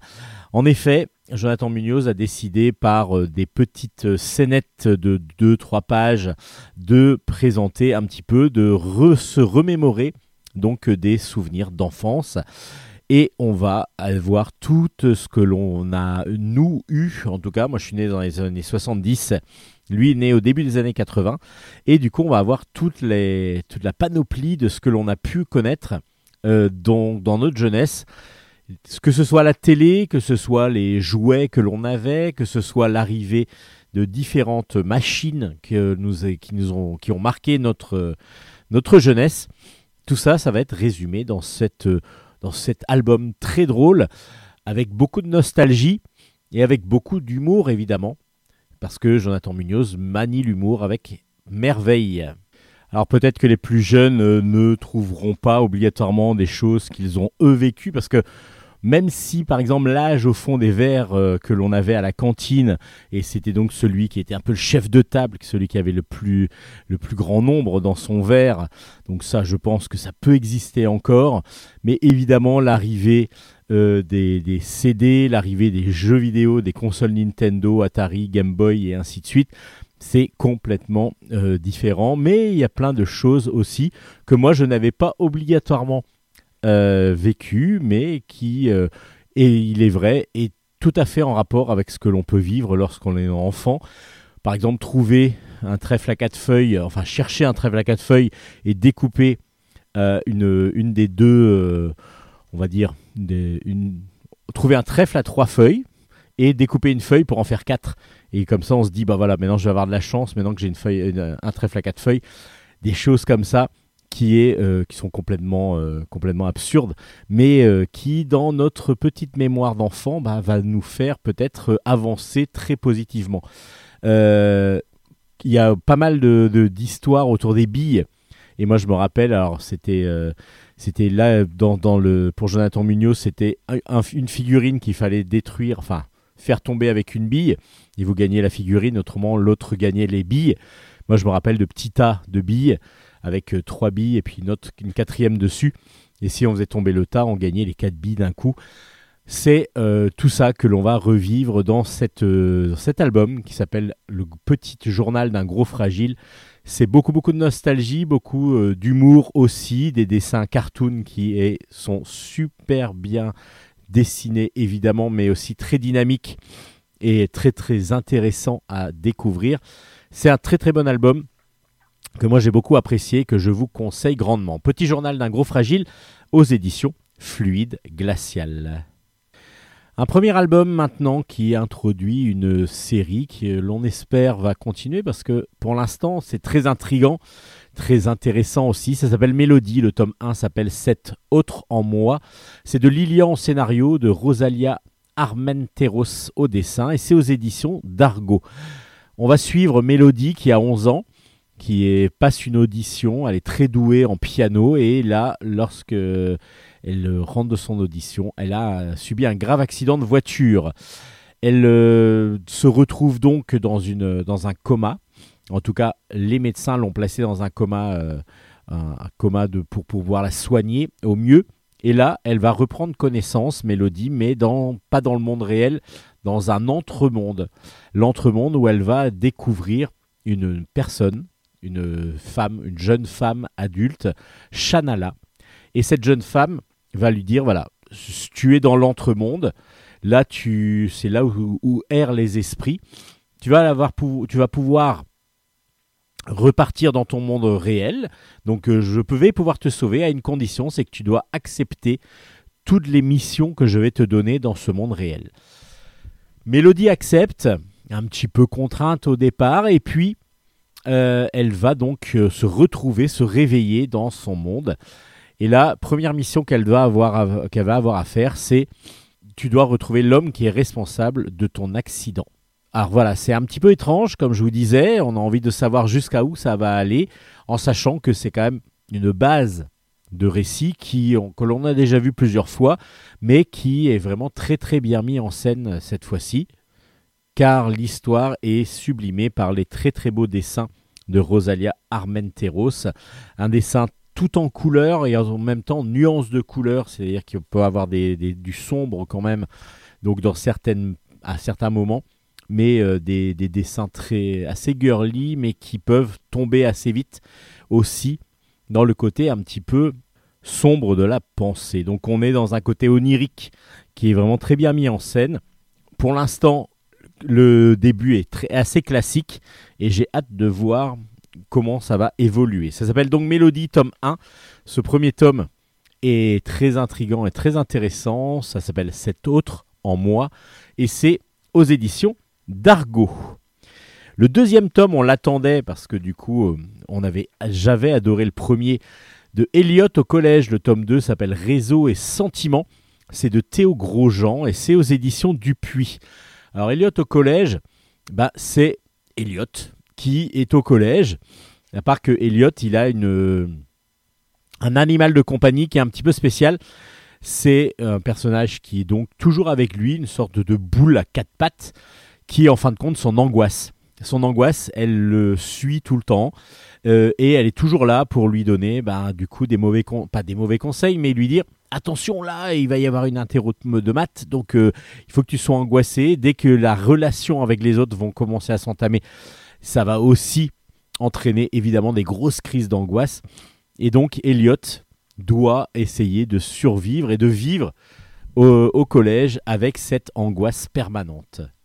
Dans ce second tome, Elliot est toujours, a toujours un ami qui un jour lui va faire une vidéo de lui et pour euh, se moquer euh, va l'envoyer sur TikTok.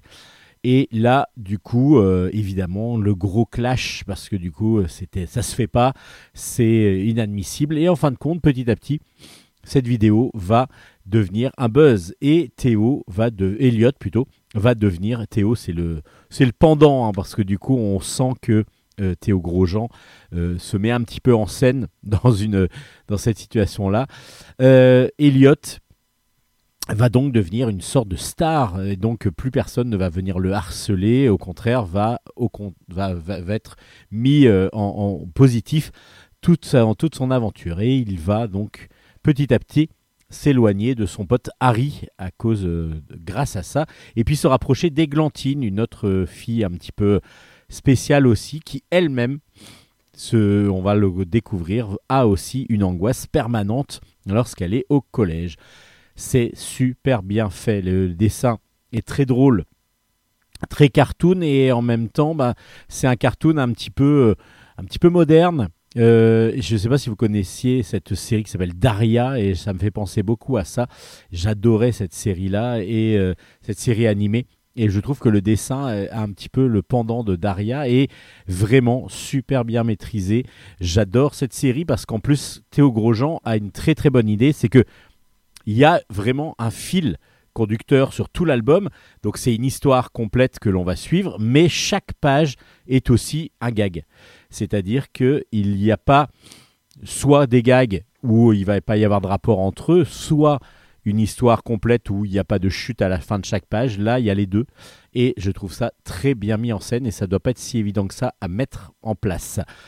Elliot au collège, tome 2, Réseau et sentiments de Théo Grosjean. C'est vraiment, vraiment, vraiment une très, très bonne euh, série que je vous conseille grandement.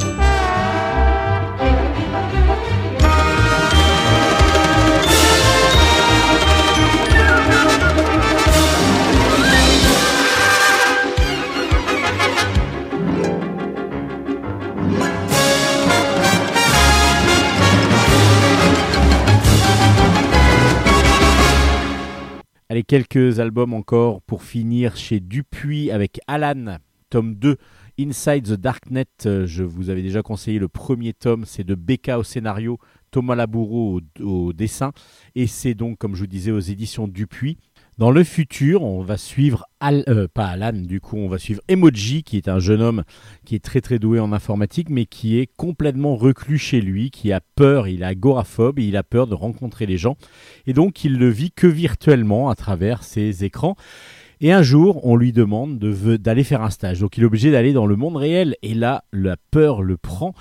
Il va se rendre sur son lieu de stage et là, il va découvrir une maison, une maison euh, à l'ancienne, gérée par Huguette, une euh, intelligence artificielle, qui en fin de compte euh, a créé ce faux stage pour qu'il vienne rencontrer Nao. Nao, c'est une jeune demoiselle qui, exactement comme lui, qui s'est enfermée complètement dans ce monde virtuel. Et ils vont être accompagnés par Alan. Alan, qui est un robot, euh, un, androïde même, et qui va devoir donc euh, bah, déjà gérer les émotions de ces deux personnages qui vont se rencontrer pour la première fois, mais surtout euh, Nao a un ordinateur, mais un ordinateur à l'ancienne, et qui va lui permettre euh, éventuellement de pouvoir vaincre un gros gros méchant, le roi du darknet, du dark web, qui est donc l'entité qu'il va falloir combattre dans cette aventure. Le, pour cela, il va falloir avoir des pièces de rechange pour cet ordinateur et donc Alan va être envoyé en mission euh, vers une gigantesque station orbitale euh, qui gravite autour de notre planète. Il va donc se rendre dans la mer des débris afin de pouvoir récupérer les pièces qui seront nécessaires pour réparer l'ordinateur de Nao. Alors voilà, c'est une aventure euh, spatiale euh, qui fonctionne super bien, mais avec plein d'émotions différentes, avec le reclusement, enfin comment on appelle ça, les enfants qui se reclusent petit à petit derrière leur ordinateur, qui se réfugient derrière les écrans plutôt que de communiquer entre eux. Il y a plein plein d'idées qui sont mises en place par les BK. Et du coup, ça fonctionne parfaitement. Le dessin de Thomas Laboureau est toujours aussi bon, euh, toujours aussi cartoon, mais qui fonctionne parfaitement. Euh, c'est toujours aussi dynamique, c'est toujours aussi euh, parfait. Et puis donc du coup, bah, Alan, le deuxième tome, est une perfection encore une fois. Ça continue, mais là, cette fois-ci, on est encore plus dans l'aventure parce que du coup, on part carrément de, Terre. On est dans l'espace avec une vraie, vraie aventure space, euh, space opéra comme on les apprécie beaucoup. Donc Alan, tome 2, gros conseil aussi de Bulle en stock. Et toujours chez Dupuis, Kyle Travel, le premier tome s'appelle La fleur du souvenir, c'est de Marco Russo au scénario, Alessio Zono au dessin. Et donc du coup c'est le début d'une aventure pareille, euh, donc euh, de science-fiction, parce qu'on va suivre Kyle qui euh, est sur Terre, qui adore sa petite sœur qui s'appelle Célène, mais le gros problème c'est que Célène a une tache de naissance sur le visage et que du coup, bah, déjà elle se fait embêter, donc lui se, doit, se doit la défendre contre plusieurs euh, harceleurs et du coup ça ça commence à bien bien l'énerver. Et puis en plus il lui veut un peu à sa sœur parce que involontairement il a ses- il pas d'amis parce que justement à force de défendre sa sœur et que les autres aient l'impression et peur que la tâche de naissance soit euh, contagieuse, bah, il n'a pas d'amis, il se fait pas vraiment d'amis et euh, il n'y a personne qui est par exemple venu à son anniversaire. Donc il en veut à sa petite sœur, euh, ce qui est absurde, mais euh, évidemment pour, un enfant de, de 7 ans, c'est pas si évident que ça à vivre. Et puis un soir, donc il se réfugie dans sa cabane au fond du jardin euh, pour pouvoir euh, bah, justement ruminer un petit peu sa colère. Et là, il va se faire enlever par les extraterrestres. Il va se retrouver donc euh, dans un futur. Alors, on ne sait pas trop si c'est le futur, si c'est. On va, le comprendre petit à petit. Mais il n'est pas tout seul parce que ceux qui l'ont enlevé ont des grands projets pour lui, mais pour d'autres enfants aussi venus de mondes différents, donc de tout l'univers. On, je vous en dis pas trop. On va petit à petit découvrir. Alors, pareil, dans le premier tome, on n'a pas encore tous les tenants, les aboutissants. On ne sait pas pourquoi il a été enlevé, pourquoi lui, euh, qu'est-ce qui se passe exactement, qu'est-ce qui va se passer. Donc c'est une mise en bouche qui est plutôt agréable. Pour l'instant, on a peut-être trop de questions pour dire ah ça va être génial, on a envie de lire la suite. Mais en tout cas, ça se lit avec plaisir. Le dessin matinée de manga est vraiment parfait pour le type d'aventure que va suivre, que va suivre Kyle. Maintenant, ce premier tome est une mise en bouche, comme je vous disais. Euh, on attend le deuxième tome pour pouvoir se faire une opinion totale sur cette histoire. Alors, c'est assez abrupt, hein. par contre, le passage du monde réel, de, enfin, de notre monde ou de notre époque au futur, ou alors dans l'espace en tout cas, parce que du coup là on se demande euh, pourquoi il réagit comme ça. Il y a, y a quand même ce côté réaction qui est aussi euh, bah, un petit peu blasé. Bah oui, bon, c'est comme ça. je, suis là, donc maintenant je, je vais suivre les règles que, que l'on me dicte sans obligatoirement essayer de comprendre dès le départ euh, vraiment tout ce qui se passe. Donc c'est pour l'instant une première, euh, lecture qui, euh, j'espère, va se concrétiser avec le deuxième tome par une excellente série. Kyle Travel, donc le tome 1 aux éditions Dupuis. Et pour finir ces chroniques BD, le tome 3 de Léon et Léna. L'épopée pardon, fantastique, c'est de Damien Cerc au scénario, Clémence Perrault au dessin, et c'est toujours et encore aux éditions Dupuis. Léon et Léna, je vous avais avais présenté les deux premiers tomes qui étaient sortis simultanément. Euh, ce sont deux enfants, deux frères et sœurs, qui sont insupportables. Ils embêtent tout le monde. Ils ne veulent faire que des bêtises. Et euh, que ce soit auprès de son... euh, de, leur, euh, de leur cousin qui est aussi leur babysitter qui s'appelle Jacques, auprès de leur maîtresse, auprès de leurs voisins. Enfin, c'est vraiment, ils sont insupportables. C'est ce- pour ça qu'ils sont drôles aussi, même si ça va des fois très très loin. Et justement, pour se venger, leur cousin Jack va faire une lettre disant que c'est une lettre de la CIA qui va les menacer et euh, en disant bah voilà attention on sait exactement ce que vous faites. Vous allez être éliminés si ça continue. Léon et Léna alors cherchent d'abord euh, autour de dans leur entourage s'il n'y a pas un espion de la CIA qui est qui est parmi eux. Et puis après bah, ils vont décider carrément de partir aux États-Unis pour aller mettre ça au clair pour aller tirer ça au clair. Donc ils vont carrément partir avec leur petite valise euh, à travers les, les routes. Et évidemment, ils vont rencontrer encore plein de monde qui va leur apporter encore la possibilité de faire davantage de bêtises et de farces. Mais pendant ce temps-là, ceux qui, ont, sont, qui étaient leurs victimes principales vont quand même se rendre à l'évidence, peut-être qu'il y a danger pour Léon et Léna, et donc ils vont partir à leur recherche. Alors c'est toujours aussi mignon, toujours aussi drôle, parce que les, les idées fusent pour ces deux enfants terribles, et en même temps, bah, on leur euh, trouve de la sympathie, parce que euh, c'est pas si méchant que ça la plupart du temps, même si il y a quand même quelqu'un qui est en prison à cause d'eux. Deux fois pour avoir une, trottinette électrique, enfin un vélo électrique. Vous allez voir ça, c'est drôle et c'est très très intelligent. Euh, Clémence Perrault nous offre un dessin magnifique, tout en couleur, avec des petits personnages comme ça, avec des, de grosses têtes qui euh, fonctionnent parfaitement dans les petits gags donc d'une page. Euh, Damien Cerc a encore pas mal d'énergie apparemment pour trouver des idées farfelues. Léon et Léna, une troisième tome que- qui, peuvent être, qui peut être lu vraiment par toute la famille. C'est toujours aussi bon. Et c'est aux éditions Dupuis, Léon et Léna, tome 3. Je vous présente maintenant un jeu vidéo. Chronique jeux vidéo. Je vais vous parler ici d'un jeu les moins de 20 ans ne peuvent pas connaître, comme, on dit, comme dirait la chanson. Ça s'appelle Haunted House. C'est diffusé par Atari, créé par Orbit Studio et c'est disponible sur Switch, Xbox One, Xbox Series X, euh, PlayStation 4 et 5 et PC via Steam.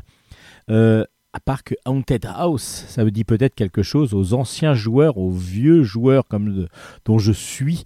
Euh, c'était disponible aussi sur Atari 2600, la toute première console d'Atari, et peut-être une des toutes premières consoles que vous ayez eues dans vos mains, parce que c'était la première console à cartouche, vraiment avec des graphismes à l'époque très très euh, minimalistes, mais qui pouvaient faire froid dans le dos, parce que Haunted House, évidemment, c'est la maison hantée. Et Atari a donc décidé de faire un remake, évidemment très modernisé, de son jeu qui a été un gros succès à l'époque. Donc euh, c'était, il fallait aller découvrir dans, un, dans une 3D isométrique euh, un manoir. Euh, donc euh, c'était pas en 3D isométrique à l'époque hein, sur Atari 2600. Et là cette fois-ci justement vous incarnez Lynn, Lynn qui vient de- de- d'arriver dans une maison.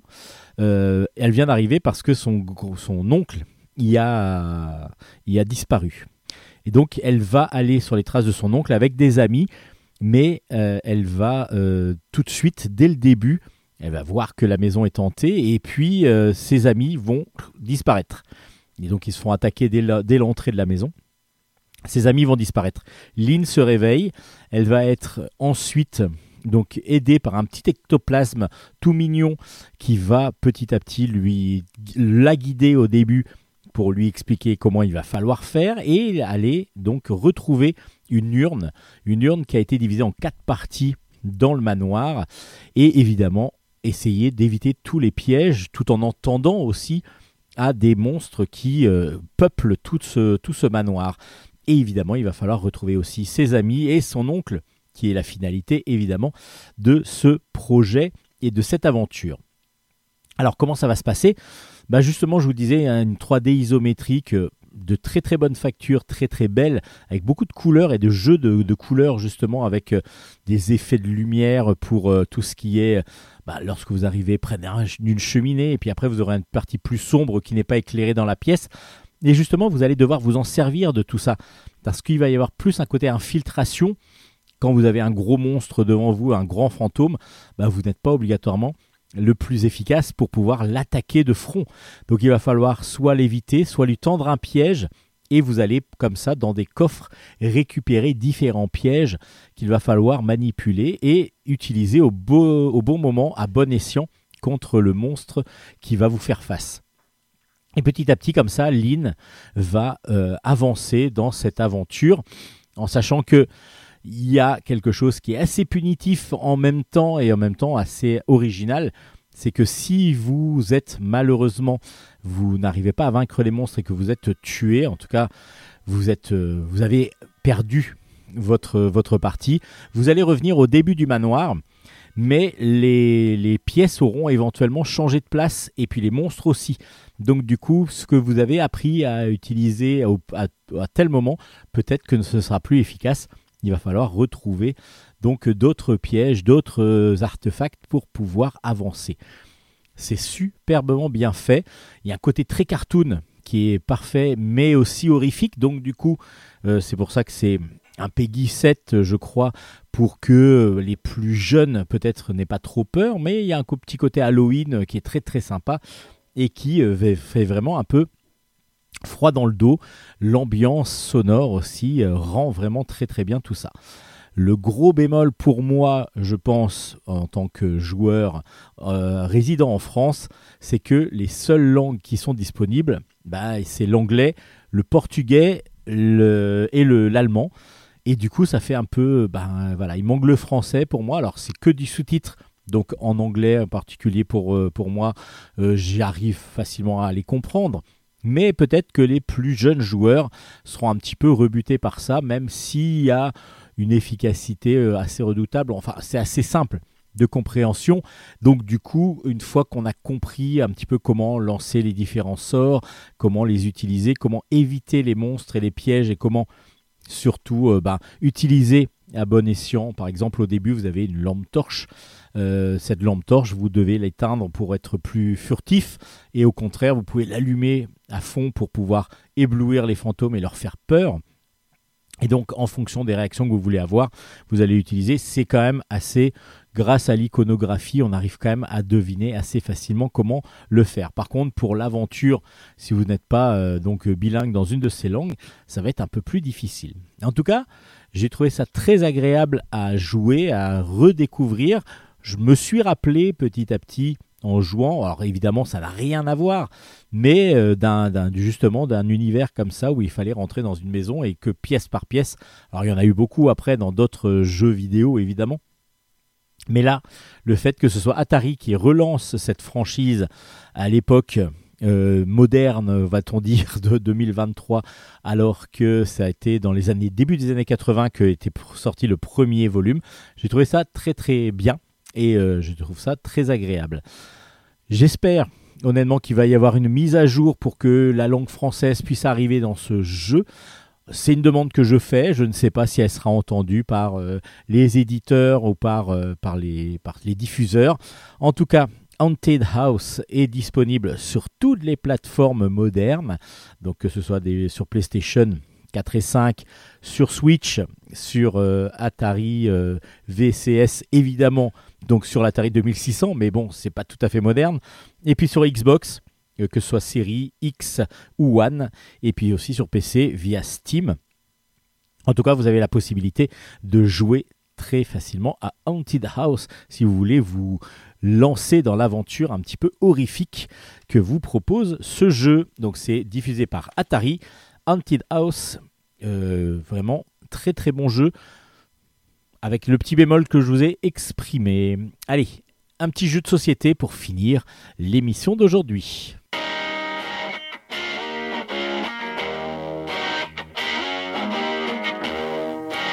Chronique, produits dérivés.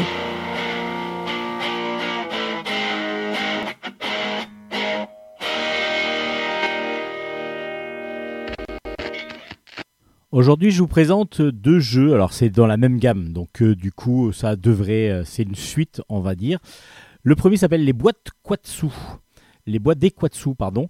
Euh, c'est de Blaise Muller qui a donc créé le jeu et Jonathan Munoz qui le dessine. Et Jonathan Munoz, on en a parlé tout à l'heure sur son nouvel album. donc aux éditions Fluide Glacial. Donc c'est pour ça que dans cette collection donc des jeux BD de Hopla, ce sont des, soit des illustrateurs de bande dessinée, soit des jeux tirés d'une bande dessinée que nous propose donc les jeux Hopla et que je remercie grandement justement de nous prêter ces jeux pour pouvoir les chroniquer, les tester, les chroniquer. Alors, dans les boîtes Quatsu, je me suis dit tiens, ça a l'air très très simple.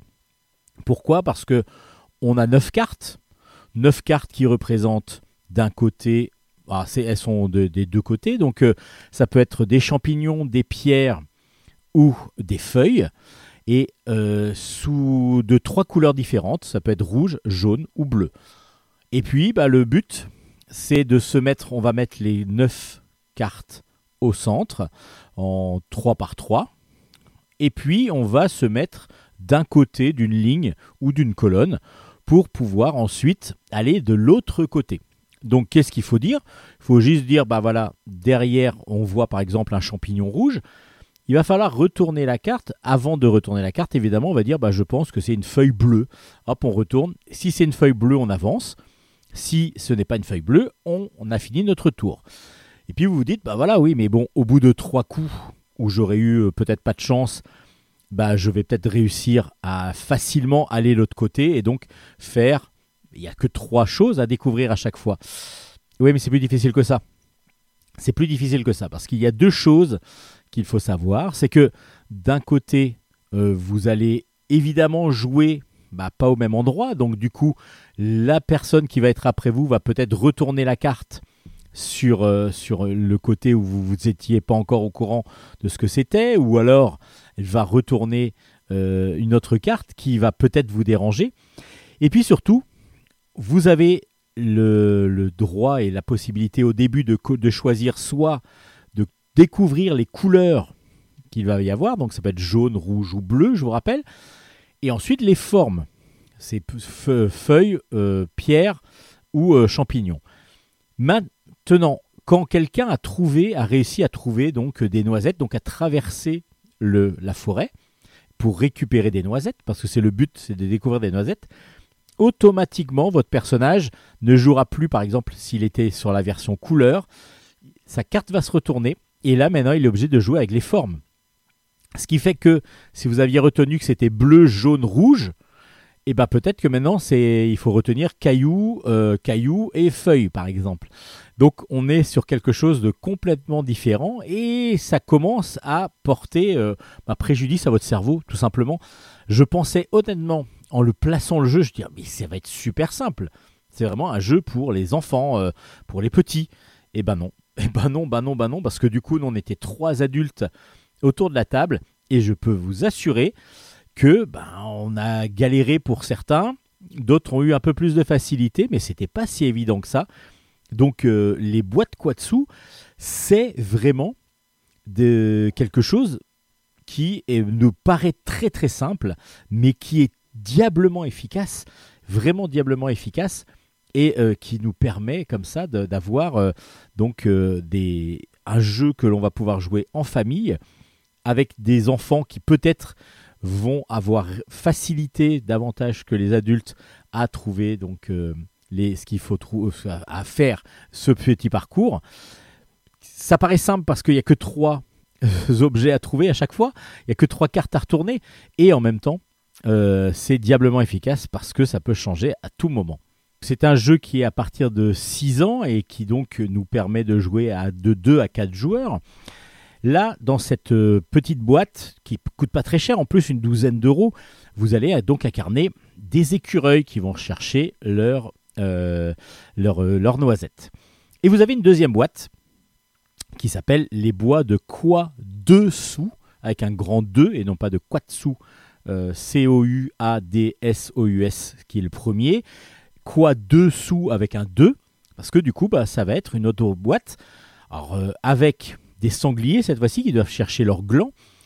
Et la boîte, elle est exactement pareille. Donc vous allez avoir 9 cartes, 4 personnages, et puis des glands à aller chercher. Donc du coup, bah, vous vous dites, bah, il n'y a pas grand-chose. Ce qui est pas mal, ce qui est même très très fort, c'est que du coup, vous allez pouvoir mélanger la boîte 1 et la boîte 2, ou alors acheter deux boîtes 1 ou deux boîtes 2, hein, ça fonctionne aussi. Et vous allez pouvoir les mélanger, ce qui vous permet de jouer de 6 à 8 joueurs. Et là, évidemment, bah, quand vous avez 9 sur 9 à la base, bah, vous allez être beaucoup plus... Enfin, 3 sur 3 plutôt à la base. C'est 6 sur 6 pour euh, finir. Et je peux vous assurer que pour traverser euh, tout ce qu'il faut pour aller chercher des... Là, ça devient complètement machiavélique. Et donc, du coup, plus vous êtes nombreux et plus c'est difficile parce que plus vous rajoutez des cartes qu'il va falloir retourner. Et c'est très très fort. Donc, du coup, les deux jeux sont ensemble, vont ensemble, sont de toute façon euh, designés de la même façon par Jonathan Munoz, superbement bien dessinés, très drôle avec des personnages euh, qui sont, euh, bah, qui sont voilà tout, tout mignons et en même temps qui sont, qui ont chacun leurs caractéristiques. J'adore ça. Et c'est vrai que graphiquement c'est magnifique.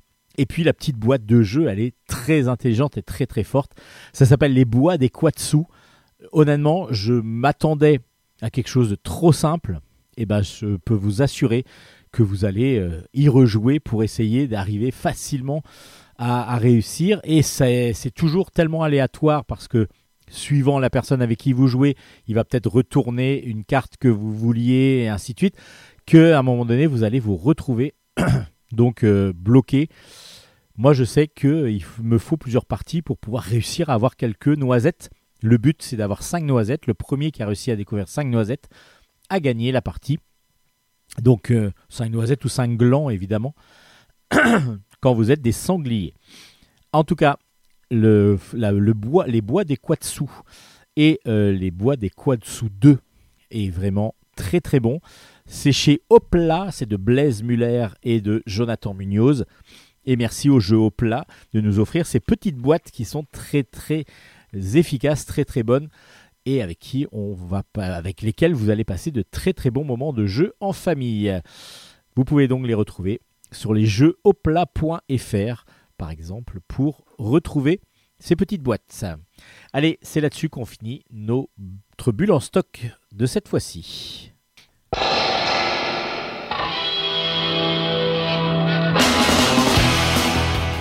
Et voilà, bulle en stock, c'est fini pour aujourd'hui. Mais c'était un bulle en stock exceptionnel parce qu'il y avait le retour d'Hélène. Et ouais, Donc je vous déjà, avais rien manqué, que hein. ça, euh, c'était euh, c'était un parfait. C'était Oh, parfait merci. pour, pour ce bulle en stock. Oh.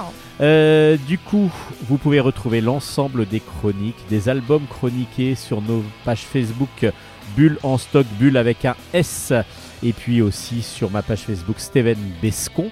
Euh, Hélène aussi, je crois, le, va le- peut-être le, le- oui. le- le retransmettre. Tout à fait, sur Hélène Garnier, entre parenthèses, Lénala, vous pourrez euh, retrouver aussi euh, les, toutes, les, toutes les chroniques. Toutes les chroniques, la- et au, puis, en tout cas, au moins celles auxquelles je participerai.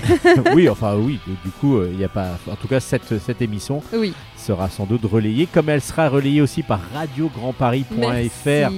Parce que Radio Grand Paris, c'est Nicolas Godin. Et Nicolas, ben, il est toujours fidèle au poste. Il nous accueille toujours avec euh, plaisir. Et nous aussi, on est vraiment Ravis. qu'il soit là. Donc sur Radio Grand, euh, euh, radiograndparis.fr.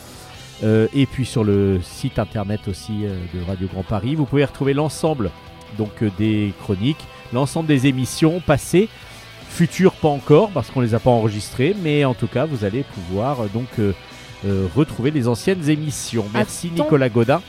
Pardon. A-t-on Merci beaucoup Nicolas Godin. A-t-on parlé des, euh, évidemment de toutes les plateformes numériques euh, Pas encore, j'allais le faire, mais allez-y. Les plateformes numériques type Deezer, Apple Music, Spotify. Vous pouvez nous retrouver à peu près partout dans la rubrique podcast en tapant Bulle en stock, évidemment, Bulle sans oublier S le toujours. S à Bulle.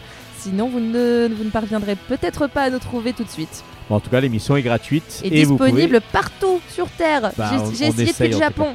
Ça va Ça marche. Bah oui, c'est normal. si vous avez Spotify, Spotify au Japon, c'est le même, je pense. Euh, oui, mais il y a des tas de choses qui sont zonées. Hein. Ah, peut-être. Ah oui, oui. Et donc, du coup, ça marche au Japon. Bon, oui, ça marche au Japon. Bon, je pense qu'en Chine, euh, on n'est peut-être pas Voilà. relayé ou en Corée du Nord. Mais en tout cas, euh, oui, c'est Corée du Nord qui est euh, Oui. plutôt bloqué. Donc, euh, mais en tout cas, vous pouvez retrouver Bulle en stock. Merci beaucoup, Hélène. Merci à vous, À une prochaine émission. À très bientôt. Allez, ciao, ciao, ciao.